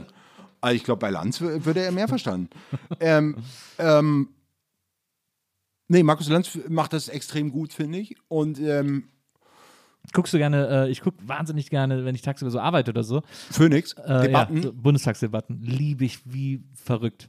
äh, eben irgendwie nicht mehr, weil, weil das so eine Phase war. Ja. Ähm, und die ist gerade nicht. da hat ja auch mal äh, Willemsen ein schönes Buch drüber geschrieben. Ja, das, ich hatte mich so wahnsinnig drauf gefreut auf das Buch und finde es komischerweise nicht so gut. Naja, ich fand die Idee auch ein bisschen besser als das Buch Ja. selber, aber die Idee allein. Reinhard Götz war ja auch immer dahin und hat es eben nicht hingekriegt. Er hat ja auch ein Jahr oder so da auch immer jeden Tag drin. Und ähm, ne, ich fand die Idee großartig. Roger Willemsen war und bleibt ein, ein fantastischer Autor, wirklich, wirklich herausragend guter Autor, äh, toller Typ. Aber das Buch finde ich langweilig. Ja. Ich finde, dass er so das so referiert und irgendwie so ein bisschen kitschig und ich, ich fand es überhaupt nicht gut. Also da finde ich diese, diese Nahstudien äh, ähm, eben von Feldenkirchen oder auch von äh, Nils Minkmar hat auch mal so eins gesch- äh, äh, das fand ich auch ganz toll und ähm, jetzt gerade eins von zwei so Zeitautoren, alleiner kannst du gar nicht sein, wahnsinnig gut. Ähm, da fand ich Willemsen komischerweise, der ähm, hat habe ich irgendwie nicht gepackt, das Buch. Ja, man hat schon, man hat halt gemerkt, er hat ja, er ist ja, äh, also für die Leute, die es nicht kennen, er ist äh, jeden Tag, ein Jahr lang, glaube ich, einfach jeden Tag in den, im Bundestag gegangen, auf die Genau. Besuchertribüne und hat sich da die Debatten angeguckt. Und man, das Problem des Buchs ist natürlich, dass man merkt, dass er die ganze Zeit super weit weg eigentlich von den Debatten ist, Ja. weil er eben da oben auf dieser entfernten Tribüne sitzt und da passiert halt nicht so viel. Also da sind halt jeden Tag Schulklassen, Genau. die da hin müssen Und er, saß er, in der- es ist eine Bildbeschreibung eigentlich und dann auch sehr klar äh, parteipolitisch in seinen Sympathien ja, und dadurch nicht interessant. ja, weil es sehr vorhersehbar ist. Ja, und ähm, auch nicht nötig, in dem Raum zu sein. Da hat er dem nichts hinzufügen. Er hätte dann, das ist schön in äh, so kleinen Miniaturen, wenn er diese Schulklassen beschreibt, aber er muss dann mit denen mitgehen in die Schule und irgendwie Na, Äh, naja, das stimmt. ist irgendwie nichts passiert. Das stimmt. Warum klingen Lieder von Tees immer so dringlich? Du hast ja gerade mit Tees zusammen einen Song gemacht, Club 27. Äh, sehr schönes, äh, wahnsinnig gutes Lied geworden. Aber ich finde es so interessant bei Tees immer, wenn ich Ja, Songs denen Dringlichkeit höre. ist ein gutes Wort. Ja, ich mag den total und jedes Lied von dem klingt, als hätte es wirklich geschrieben werden müssen. Ja. So ist Tees auch. Ja. Tees irgendwo, wir haben vorhin gerade zusammen was, was irgendwie gedreht kurz. Alter, da, da, da, da und geht sofort los. Und große Liebe jetzt, da. Alle müssen mitschreien, irgendein Fußballlied oder so. Und ähm, also für mich ist es mal, als ob ich high bin, wenn ich mit Tees bin. Also ihr habt, ähm, das ist auch meine Taktik, oft irgendwo hinkommen und zu echt anzünden, die Bude und äh, loslegen. Und der, äh, ja, Tees hat eine Dringlichkeit, das liebe ich auch sehr dran. Ja, ja absolut. Ähm, Wir haben uns eher absurderweise kennengelernt auf der Beerdigung von Rocco Klein. Und das war ein gemeinsamer Freund von uns beiden und der hatte mir eben jahrelang immer schon von Tees erzählt und Tees offenbar auch jahrelang schon von mir erzählt. Bruder ist der Größte, äh, Tees ist der Größte, es ist nur Scheitern und Dings. Und dann haben wir uns tatsächlich äh, auf einem Friedhof, Ja. Köln-Bonn da, äh, gesehen zum ersten Mal und irgendwie gleich ins Herz geschlossen. Über diese, ist ja oft so, wenn man äh, jemand, wenn beide jemanden ganz doll lieben, ja. äh, dann liebt man sich auch. Fertig. Das ist Familie dann. Es war auch nicht möglich, Rocco Klein nicht zu lieben. Der war so toll. Äh, Ja. Äh, denn ich habe den auch damals im Sender ein paar Mal erlebt und der hat ja, ich hatte so eine Sendung, in der er so eine Art Nachrichtenblock gemacht hat. Ja, im äh, Fahrstuhl immer, ne? Äh, genau, ich dachte ja, äh, bei Freunde der Nacht hatte er dann äh, seinen, seinen Mittelteil immer. Was für ein super Typ. Das war echt der Ja. Hammer. Fand ich, fand ich auch ganz toll. Ähm, die nächste Frage ist: Familienaufstellungen verbieten? Nee, immer mal machen. Ich habe gerade im letzten Sommer wieder eine gemacht. Ich denke immer noch drüber Aber die nach. sollen auch so gefährlich sein, hört man immer. Dass sie so psychologisch gar nicht so ausgereift sind, dass es so gefährlich ist, die zu machen. Weil ganz viele Leute dann Ja, ich würde es jetzt nicht bei irgendeinem so Dietmar aus dem Internet machen, sondern richtig nach Hellinger. Ähm, hast du noch nie gemacht? Nee, ich hab's noch nie gemacht. Ja, dann finde ich so einen Verbotsantrag auch sehr twitterig, ehrlich gesagt. Machst du mal, also ist, ähm, hast du mal LSD genommen? Nee. Wollte ich immer. Was Hab hast du immer. denn alles nicht gemacht? Ja, ich habe viel, ich hab äh, viel mehr nicht gemacht als gemacht. Ja, das klingt gleich so, so einem Sven Regner Diktat. Auch geil. Das brauchst du alles gar nicht. Scheiße ist das. Das ist wie Schlager. Ähm, ah, auch große Liebe zu Sven Regner. Ja. Ähm, aber äh, mach mal eine Familienaufstellung. Ja. Oder LSD. Also nächstes Mal. Äh, Aber nicht zusammen, oder? Sehen. Nee, nee, das ist, das ist viel besser. Es knallt viel mehr, die Familienaufstellung. Also ich habe mit, mit meinem toten Großvater, den, der, also, also äh, äh, 30 Jahre gestorben ist, bevor ich auf die Welt kam, der hat plötzlich eine Riesenrolle gespielt äh, äh, äh, und meinen Vater rausgeschickt und so in der letzten Familienaufstellung. Und das war noch nicht mal mit anderen Menschen, die du ja dann oft so, einsch- sondern das war einfach nur mit, mit Zetteln. Und ich hatte eine starke Opposition sofort. Das ist Quatsch, ich kann jetzt nicht Gefühle gegenüber einem Zettel. Ich habe geweint, gelacht, äh, Zettel umarmt. Ähm, und äh, ansonsten geht's gut. nee, ist, ist spektakulär. Aber Okay. ich, das löst viel aus, ja. Ja. Also da muss man in einem guten Umfeld, man muss safe sein gerade. Okay. Das würde jetzt nicht so nach drei Tagen ausgehen, direkt zur Familienaufstellung. Kann ich nicht empfehlen. Ähm, die nächste Frage. Äh, wie können wir Madonna retten oder Otto? Nein, jetzt müssen erstmal alle Jan Hofer retten. Wieso müssen wir in Jan Hofer geht, äh, Jan Hofer geht jetzt zu Sat 1, oder? Nee. Doch. Was ist denn das für ein Gegenargument? Nee, zu RTL, glaube ich. ja, ja. Ja, ja. Ähm, der ist noch rettbar. Also auch wieder, warum denn Otto Walkes retten? Ja, ich liebe Vor den was so. denn? Ja, aber mach doch weiter. Ja, aber vielleicht mal einen neuen Gag für ihn schreiben. Warum? Weil ich die alle schon kenne. Die alten. Ja. Ich kenne die alle auswendig. Ich, ich liebe Ja, aber aber dann Otto hat, so er doch, sehr. dann hat er doch sein Ding gemacht. Ja, aber er ist ja immer noch, er ist ja eigentlich immer noch ein perfekter Performer, Ja? finde ich. Also äh, klar hat er manche Sachen sind so in Fleisch und Blut übergegangen, aber Mhm. ich, Mich hat das auch ich habe irgendwann. so eine riesige Otto-Liebe in mir. ja, ich auch, total. Ja. Aber die ist, ähm, also zum Beispiel Didi Hallervorden, apropos jetzt neue Gags, Ja. dann ernsthaft werden jetzt Charakterschauspieler und immer bei Hart aber fair irgendwie sagen, mit seinem Theater ist es jetzt doof mit dem Lockdown und so. Äh, ja, Ist der uncoolere Weg. also, ich finde das, ähm, ich weiß auch noch, wenn man so als, als Jungmann, wenn man alles scheiße, dann findet man Dings und nicht gut gealtert und so, ne? Als 20-Jähriger muss man ja so, oder ist es okay, diese Haltung eine Weile zu haben. Ähm, man sollte auch dann bald damit aufhören. Aber von der, oh Gott, jetzt, jetzt kommt er echt mit so einer Mütze und denkt, irgendjemand denkt, dass da noch Haare drunter sind.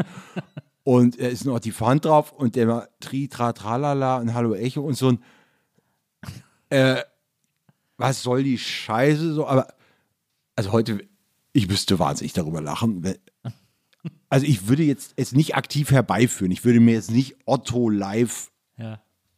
Äh, eine, eine DVD angucken. Aber wir haben die ja so unsere Generation durch diese äh, fr- frühen, diese Platten, ja, absolut. man hat die ja komplett drin. Ja. Und äh, das ist ein Schatz. Ich hebe ihn selten, aber er ist da und hat viel Gutes bewirkt. Otto ist durch damit, was der für mein Leben gemacht hat. Also hundertfach durch. Äh, auch von dem Enttäuscher über Otto retten, finde ich äh, ganz schön großkotzig. ich finde, ich glaube eher Otto kann uns retten, als wir ihn. Ja, hast wahrscheinlich recht. Und wen wolltest du noch retten? Madonna. Come on. Wie das denn? Ja, ich, Madonna ist aber doch wirklich, man denkt, es war alles, was die gemacht hat, war larger than life.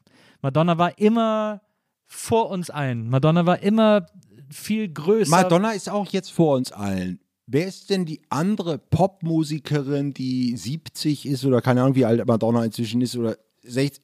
Wer soll es ihr denn vormachen? Naja, es gab ja damals, es, seitdem es sie gibt, gab es halt nie eine ebenbürtige neben ihr. Nein, Aus und es Whitney gab, auch, vielleicht. es gab auch keine vor ihr. Madonna reitet voraus. Und wir sind gut beraten, hinter ihr zu stehen und uns freuen.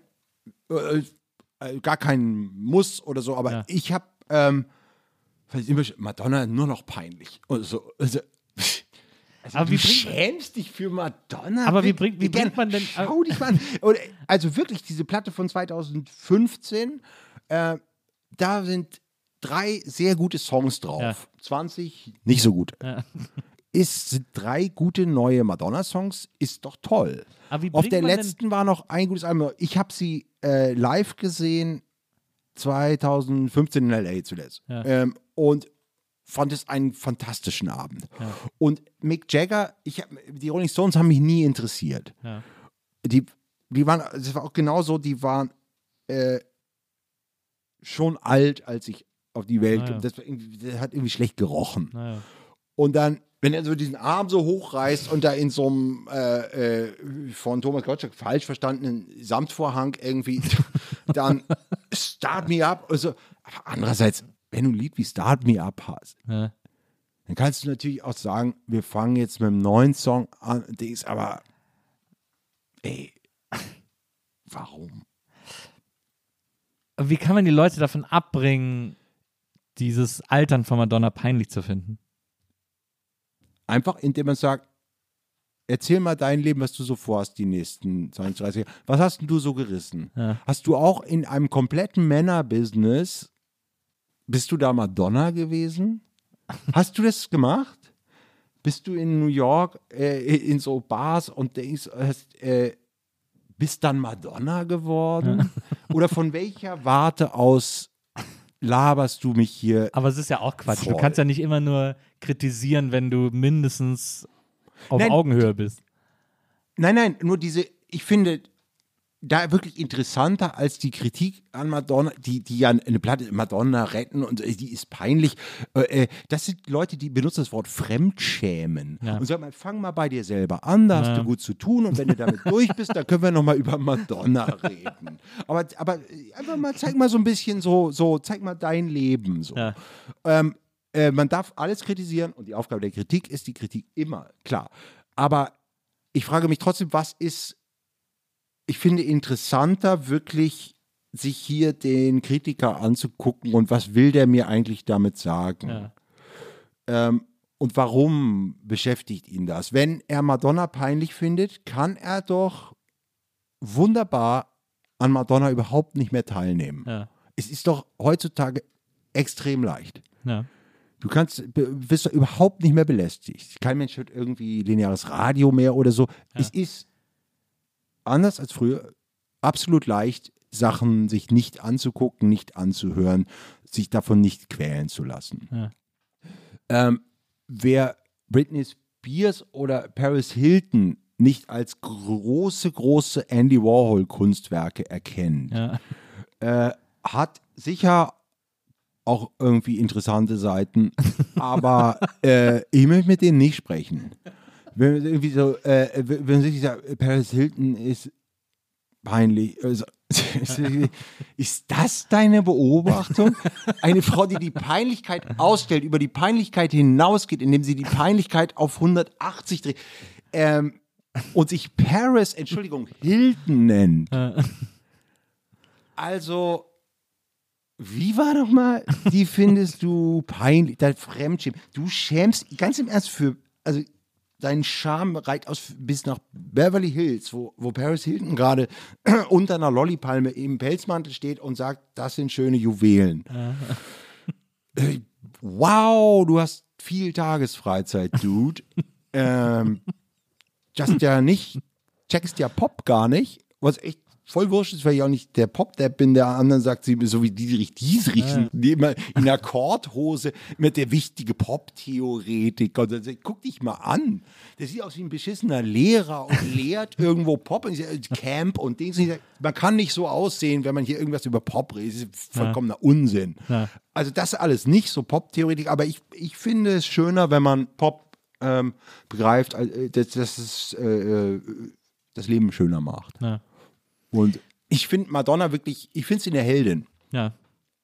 Das ist mir mal zuletzt passiert, als Clubhouse neu war. Da habe ich, das dann, äh, da hab ich das dann auch installiert und habe es mal zwei Tage beobachtet, bevor ich aus Langeweile dann wieder gar nicht mehr drauf war. Aber am zweiten Tag bin ich in eine Diskussion geraten von, ich glaube, mehreren hauptberuflichen Musikkritikern, auch viel so im Indie-Bereich offensichtlich beheimatet. Und die haben äh, eine Diskussion über Distelmeier geführt. Äh, die hieß auch irgendwie Distelmeier, wo ist er oder irgendwie sowas, weil, weil er jetzt irgendwie ein Jahr kein Interview gegeben hat. Also Jochen Distelmeier, der, der Kopf von Blumfeld. Und dann haben sie alle so über Distelmeier geredet, haben alle so geredet, als würden sie ihn so kennen und immer so komisch. Der Jochen. So, ja, immer genau, so der Jochen, ja, und dann hat der Jochen ja diesen Song gemacht und da, und dann haben sie alle so die Alben seziert und haben so über einzelne Songs, ja, bei dem Song hat er aber dann, und dann haben sie sich so komisch darüber unterhalten ich fand es ganz weird, weil es war so, die haben den so analysiert, aber nur anhand der Songs. Also, was, du kannst ja keinen Menschen, äh, keinen Künstler nur an seinen Songs charakterisieren. Das geht einfach nicht, weil Lieder ja immer einfach auch zum Teil Lüge sind oder, oder eben Pop, also einfach ein Versprechen sind, aber ja nicht, nicht, nicht eine, ich gebe nicht einfach mit jedem Lied meine ganze Seele preis oder so. Und dann haben die aber über den gesprochen, als würden sie ihn kennen und als können sie ihn genau charakterisieren und so. Und dann auch gesagt, ja, komisch, dass der jetzt ein Jahr kein Interview gegeben hat, bla bla. Und dann habe ich mich gemeldet, dann wird mir ja da auf diese Bühne genommen. Und haben gesagt, ja, hier ist jetzt, oh, hier ist Nils Bokelberg, der will auch noch was sagen und so. Und dann habe ich gesagt, ja, ich finde das irgendwie. Haben sie, haben sie dich irgendwie ironisch Nö, nö, sie fanden es, glaube ich, sogar ein bisschen cool. Ich glaube, sie fanden es sogar ein bisschen cool. Und dann bin ich dran gekommen und ich gesagt, ihr redet ja vielleicht einen Quatsch. Es ist ja wirklich, was ihr hier über Distelmeier redet, ihr habt das ja gar nicht kapiert. Der ist eine totale Diva und das ist doch total geil. Und wenn Ja. er keinen Bock hat, aufzutauchen, dann macht er halt Marlene Dietrich und dann sagt er, ich Ganz existiere genau. nicht, bis er wieder Lust hat und findet, es ist wichtig, dass er irgendwo was beiträgt und solange der das Gefühl nicht hat, macht er das nicht und ist total happy und so. Und äh, dann habe ich aber so, ich war, hab ich, ich war richtig aufgeregt, hab das so gesagt. Und dann war ich so fertig nach anderthalb Minuten, dann war so totale Stille Ja. und dann hat einer gesagt, ah ja, okay, danke dafür. Und dann waren, Das war's? wir waren mega konsterniert alle. Ja, und dann hat auch liebe keiner ich, mehr. dich- liebe ich dich sehr für diese äh, Einmischung, wie wir Günter Grass-Fans sagen. Ähm, äh, Finde find ich, find ich äh, toll. Und das ist genau, äh, ähm, was ich vorhin sagte, diese, dass ich das wirklich intellektuell zu eng finde und komplett falsches Verständnis von Kunst und dem Beruf Künstler, diese Dienstleistungsidee, ne? ja. Jochen muss jetzt sprechen, er muss doch zu diesen irren Zuständen. Äh, nee, Ja. muss er nicht. Ja. Und ähm, du hast auch nicht gekauft, dass der dir jetzt immer irgendwas erklärt und so. ja, sie haben dann auch so, Der ja, ist nicht Eckart von Hirschhausen, der ist Jochen Diestelmeier. und ähm, macht vielleicht gerade ein Soul-Album oder sowas. Ja, ja, ja, ja. Ja, und dann kannst du sagen, es ist äh, auf hohem Niveau gescheit. Du kannst deinen Müll reden, aber der ist dann schon drei Ecken weiter wieder und schreibt noch ein schlechtes Buch. Buch war äh, leider richtig scheiße. ja, aber es ist egal, weil es ist, Jochen, ist das Jochen egal. darf alles im Grunde genommen. Ja, ähm, ja, aber man darf, äh, finde ich auch, klar. Ich war nur, weil, weil ich ihn wirklich weil es ja wirklich ei- einer der bedeutendsten Texter ist, Ja. äh, dachte ich, dass, dass der auch tolle Romane schreiben kann. Ja. Das dachte er ja auch. Und ich, also ich, ich wollte es wirklich toll finden. Ich fand es äh, äh, ganz so DPA-Deutsch irgendwie. Ich fand es irre unpoetisch. Ja. Ich konnte es nicht, ich habe ein paar Seiten nur lesen können. Hast du es ganz gelesen? Nee, ich habe es auch nicht ganz gelesen. Aber ich hatte das Gefühl, dass vielleicht gefällt es mir irgendwann. Vielleicht gibt es so einen Unbedingt. Mut, in dem ich es einem. den Fehler niemals beim Künstler. Naja. Also, weiß nicht, das dritte Portishead-Album, äh, ja, irgendwie 15 Jahre nach dem zweiten, oder so, wenn man das Live-Album mal nicht dazu zählt. Nerd. Ähm, ähm, Habe ich nicht verstanden. Oder auch Björk, irgendwie, ich liefere jetzt nur noch Noten auf USB-Stick aus oder so. Na. Ja, also, ja, geil, check ich nicht, erreicht mich auch gerade überhaupt nicht, aber, aber doch jetzt nicht, Björk ist gescheitert. Ja. Sondern, nee, ich war äh, 19, als die Björk-Platte rauskam und war, wie alle damals, verliebt in diese seltsame Figur, in, Ja. in diesem Wollpullover und ähm, ver verstört, aufgeregt von dieser vollkommen neuen Musik und äh, das passte natürlich sehr gut in die 19-Jährigkeit, weil das die Zeit ist, in der man so erreichbar ist dafür. Ja. Und dass dann später eben Björk äh, äh, älter ist und ich auch älter bin, so kann ich ja nun Björk nicht vorwerfen. Und schwer vorstellbar, dass andere 19-Jährige dann durch den USB-Stick, auf dem die Noten kommen, die eigentlich eine Sonnenblume nur ergeben, äh, äh, so angezündet wird, wie man es irgendwie damals durch, durch äh, äh, Violently Happy oder so, aber, aber dann gibt es halt andere Sachen. Ne? Ja. Also der Jochen muss jetzt mal was sagen und so Blödsinn. Na. Harald Schmidt äh, äh, müsste jetzt mal Irrtum. Na. No. Ähm, eine der letzten Fragen heute, bevor wir, wir müssen natürlich unsere gemeinsame Frage äh, beantworten, aber diese Frage noch. Ähm, ich lese viel, aber merke mir wenig. Ähm, vor allem keine Sätze. Ich schaffe das nicht mehr, Zitate aus Büchern zu merken. Wieso? Wieso vergesse ich jedes, also nee, ich vergesse, ich habe immer eine vage Erinnerung an die Story, aber es gibt so viele Bücher, die ich lese, wo ich dir eine Woche danach schon nicht mehr genau die Geschichte nacherzählen kann. Obwohl ich sie gerne gelesen habe. Aber äh, ähm, was merkst du dir an Büchern? Ich glaube, ich merke mir eine Stimmung, ist wahrscheinlich das, was ich mir am ehesten merke. Und natürlich einen groben Ablauf, aber ich weiß auch nicht. Ich, ich merke mir auch keine Filme mehr. Ich merke mir einfach Sachen nicht mehr. Nicht mehr? Ja, ich glaube, das war früher anders. Und also Musik, ne? ja, Du, du ähm, zeigst ja manchmal auf Instagram äh, LPs, einmal pro Woche jetzt ist der Plan, ne? ja. Und schreibst dazu wunderbare Texte. Also zuletzt zum Beispiel habe ich wegen dir ein komplettes Wochenende dran gegeben, äh, weil ich die Lemonheads auf deinen Befehl hin einfach Ja. nochmal komplett gehört habe. Und Ja. äh, das ist also das ist so- ein Geschenk, weil du einfach das komplett gut beschreibst, die Platte, sehr, sehr kundig auch.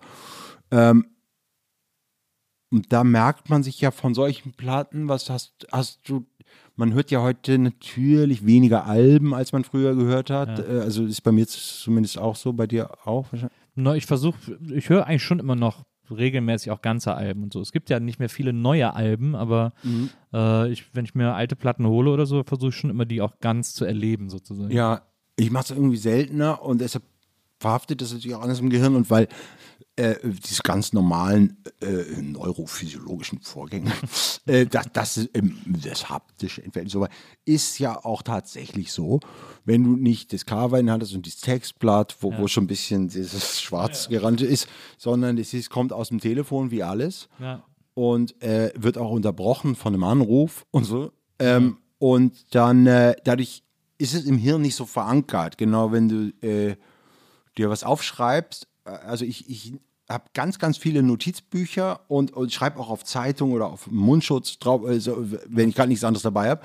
Ähm, da ist gar nicht so wichtig, dass ich die Sachen, die, die häufig alle auf und wurden deshalb in so einer Art, äh, ja, sieht irgendwie nicht aus wie Wohn. Also das ist halt so, so ein Papierkrams, ne, in dem ich lebe.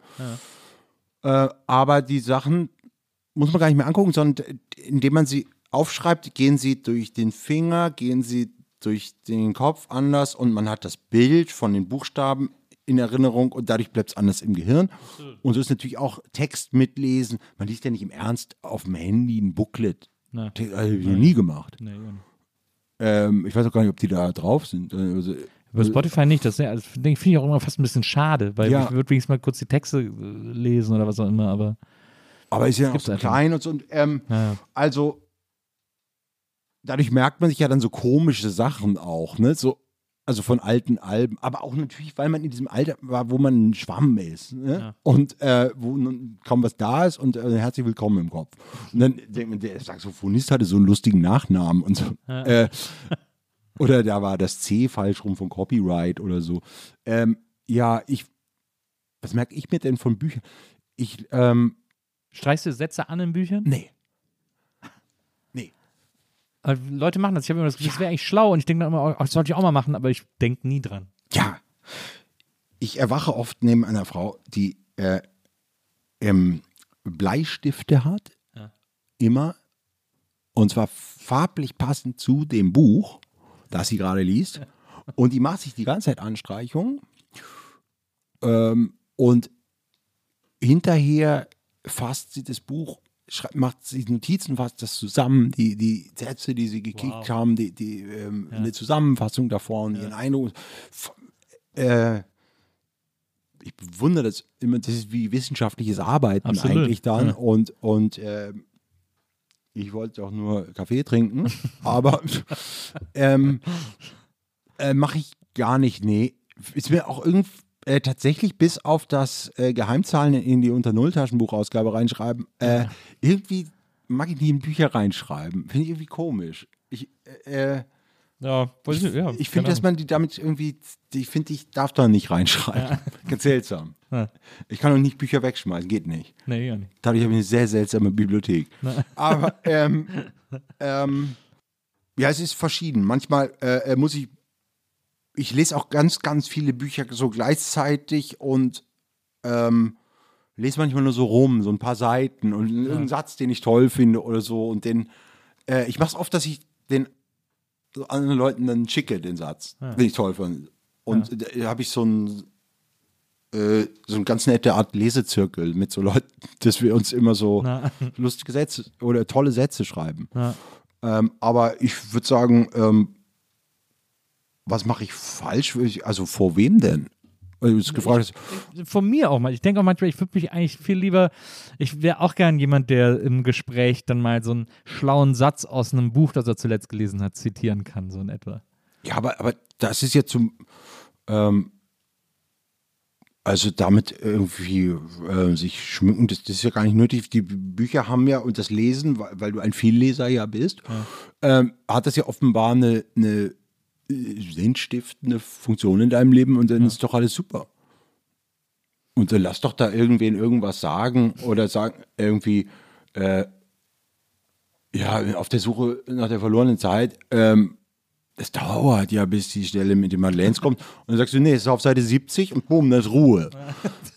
ähm, also, Hast du, hast du ein Lieblingszitat, ein Lieblingsbuchzitat? Nee. Ganz viele so und ähm, das finde ich immer, wenn man so Motti, also das ist immer so, so eine Selbststilisierung, zu der ich einfach nicht neige. äh, aber, aber nee, das, das ist- kommt mir dann so prätentiös vor immer oder das beste Lied aller Zeiten und so wechselt auch ständig. Ja, ja, klar. Aber Being Boring, vergiss das nicht. Nachher, du hast Harold Falter. Being Boiled äh, von Human League. Ähm, kommen wir zur letzten Frage. Äh, du hast ja gesagt, ich soll es aufschreiben. Ähm, wann haben wir uns immer gesehen? Das ha- hast du ja gerade eben gesagt, müssen wir unbedingt noch abhandeln in, Ich bitte dieser, darum, ja. in dieser Folge. Also, Ich- das eine haben wir. Das war vor zwei Jahren. Genau. Sophie Passmann-Lesung. Passmann, Genau. Ich glaube, das erste Mal, dass wir uns gesehen haben, meine ich, es kann sein, dass wir uns vorher gesehen haben, aber meines Erachtens nach das erste Mal war auf der Record-Release-Party von 499 mit Ulmi zusammen. Wow! In der Columbia-Halle? Genau. In der Columbia-Halle. Da warst du auch. Ja. That was wild. Ja, und ich glaube, da haben wir uns das erste Mal gesehen. Da hat Ulmi mich dir vorgestellt. Also dann Sophie Passmann. Also das eine, das war eben 1999, logischerweise. Und Sophie Passmann. Dann haben wir uns äh, bei der Release-Party von Ja, Ja, Nee, Nee Da, Ah, stimmt. Überm Borchert. Ja, ja, ja, Ja. Sehr netter Abend. Na, Sehr total. netter Abend. Schuhe. Der, das war ein lustiger Abend, ne? Ja, von ja. Stimmt. Das war 2000, äh, sagen wir mal, ähm, 19. Ja, irgendwie soweit. 2019. Ja. Und that was it? Ich glaube. Ich befürchte es Ich fast. glaube eben auch. Ja. Äh, äh, das meinte ich eben vorhin, dass wir da unser verschiedenfarbiges Wunderelement, weil es meinem Gefühl nach, dass sie mit der, äh, ähm, wenn wir manchmal so schreiben und sprechen, dass wir uns wahnsinnig gut kennen Ja. und irre oft schon gesehen haben. Ja. Aber es ist, weil wir einfach so irgendwie auch viele gemeinsame Bekannte haben so und einfach irgendwie äh, I like you, man. I like you a lot. I like it too. Das finde ich ein äh, wundervolles Schlusswort für unser heutiges Gespräch.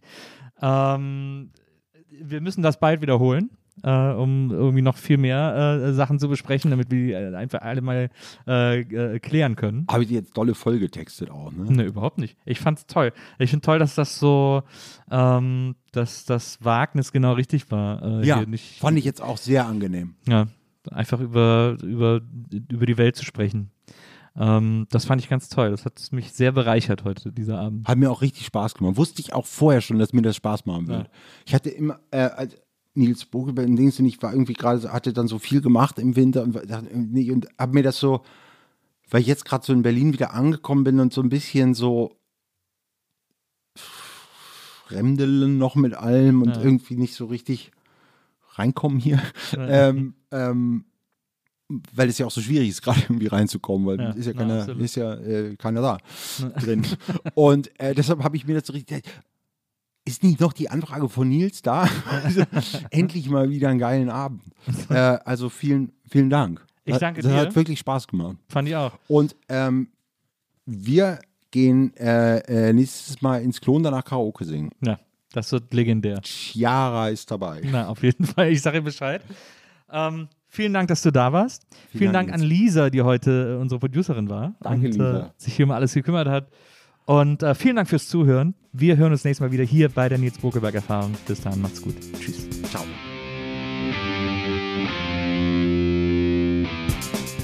Die Nils Bokelberg Erfahrung. Von und mit Nils Bokelberg. Eine Produktion von Pool Artists. Team Wenzel Burmeier, Lisa Hertwig, Maria Lorenz Bokelberg, Frieda Morische und natürlich Nils Bokelberg. Die Nils Bokelberg Erfahrung.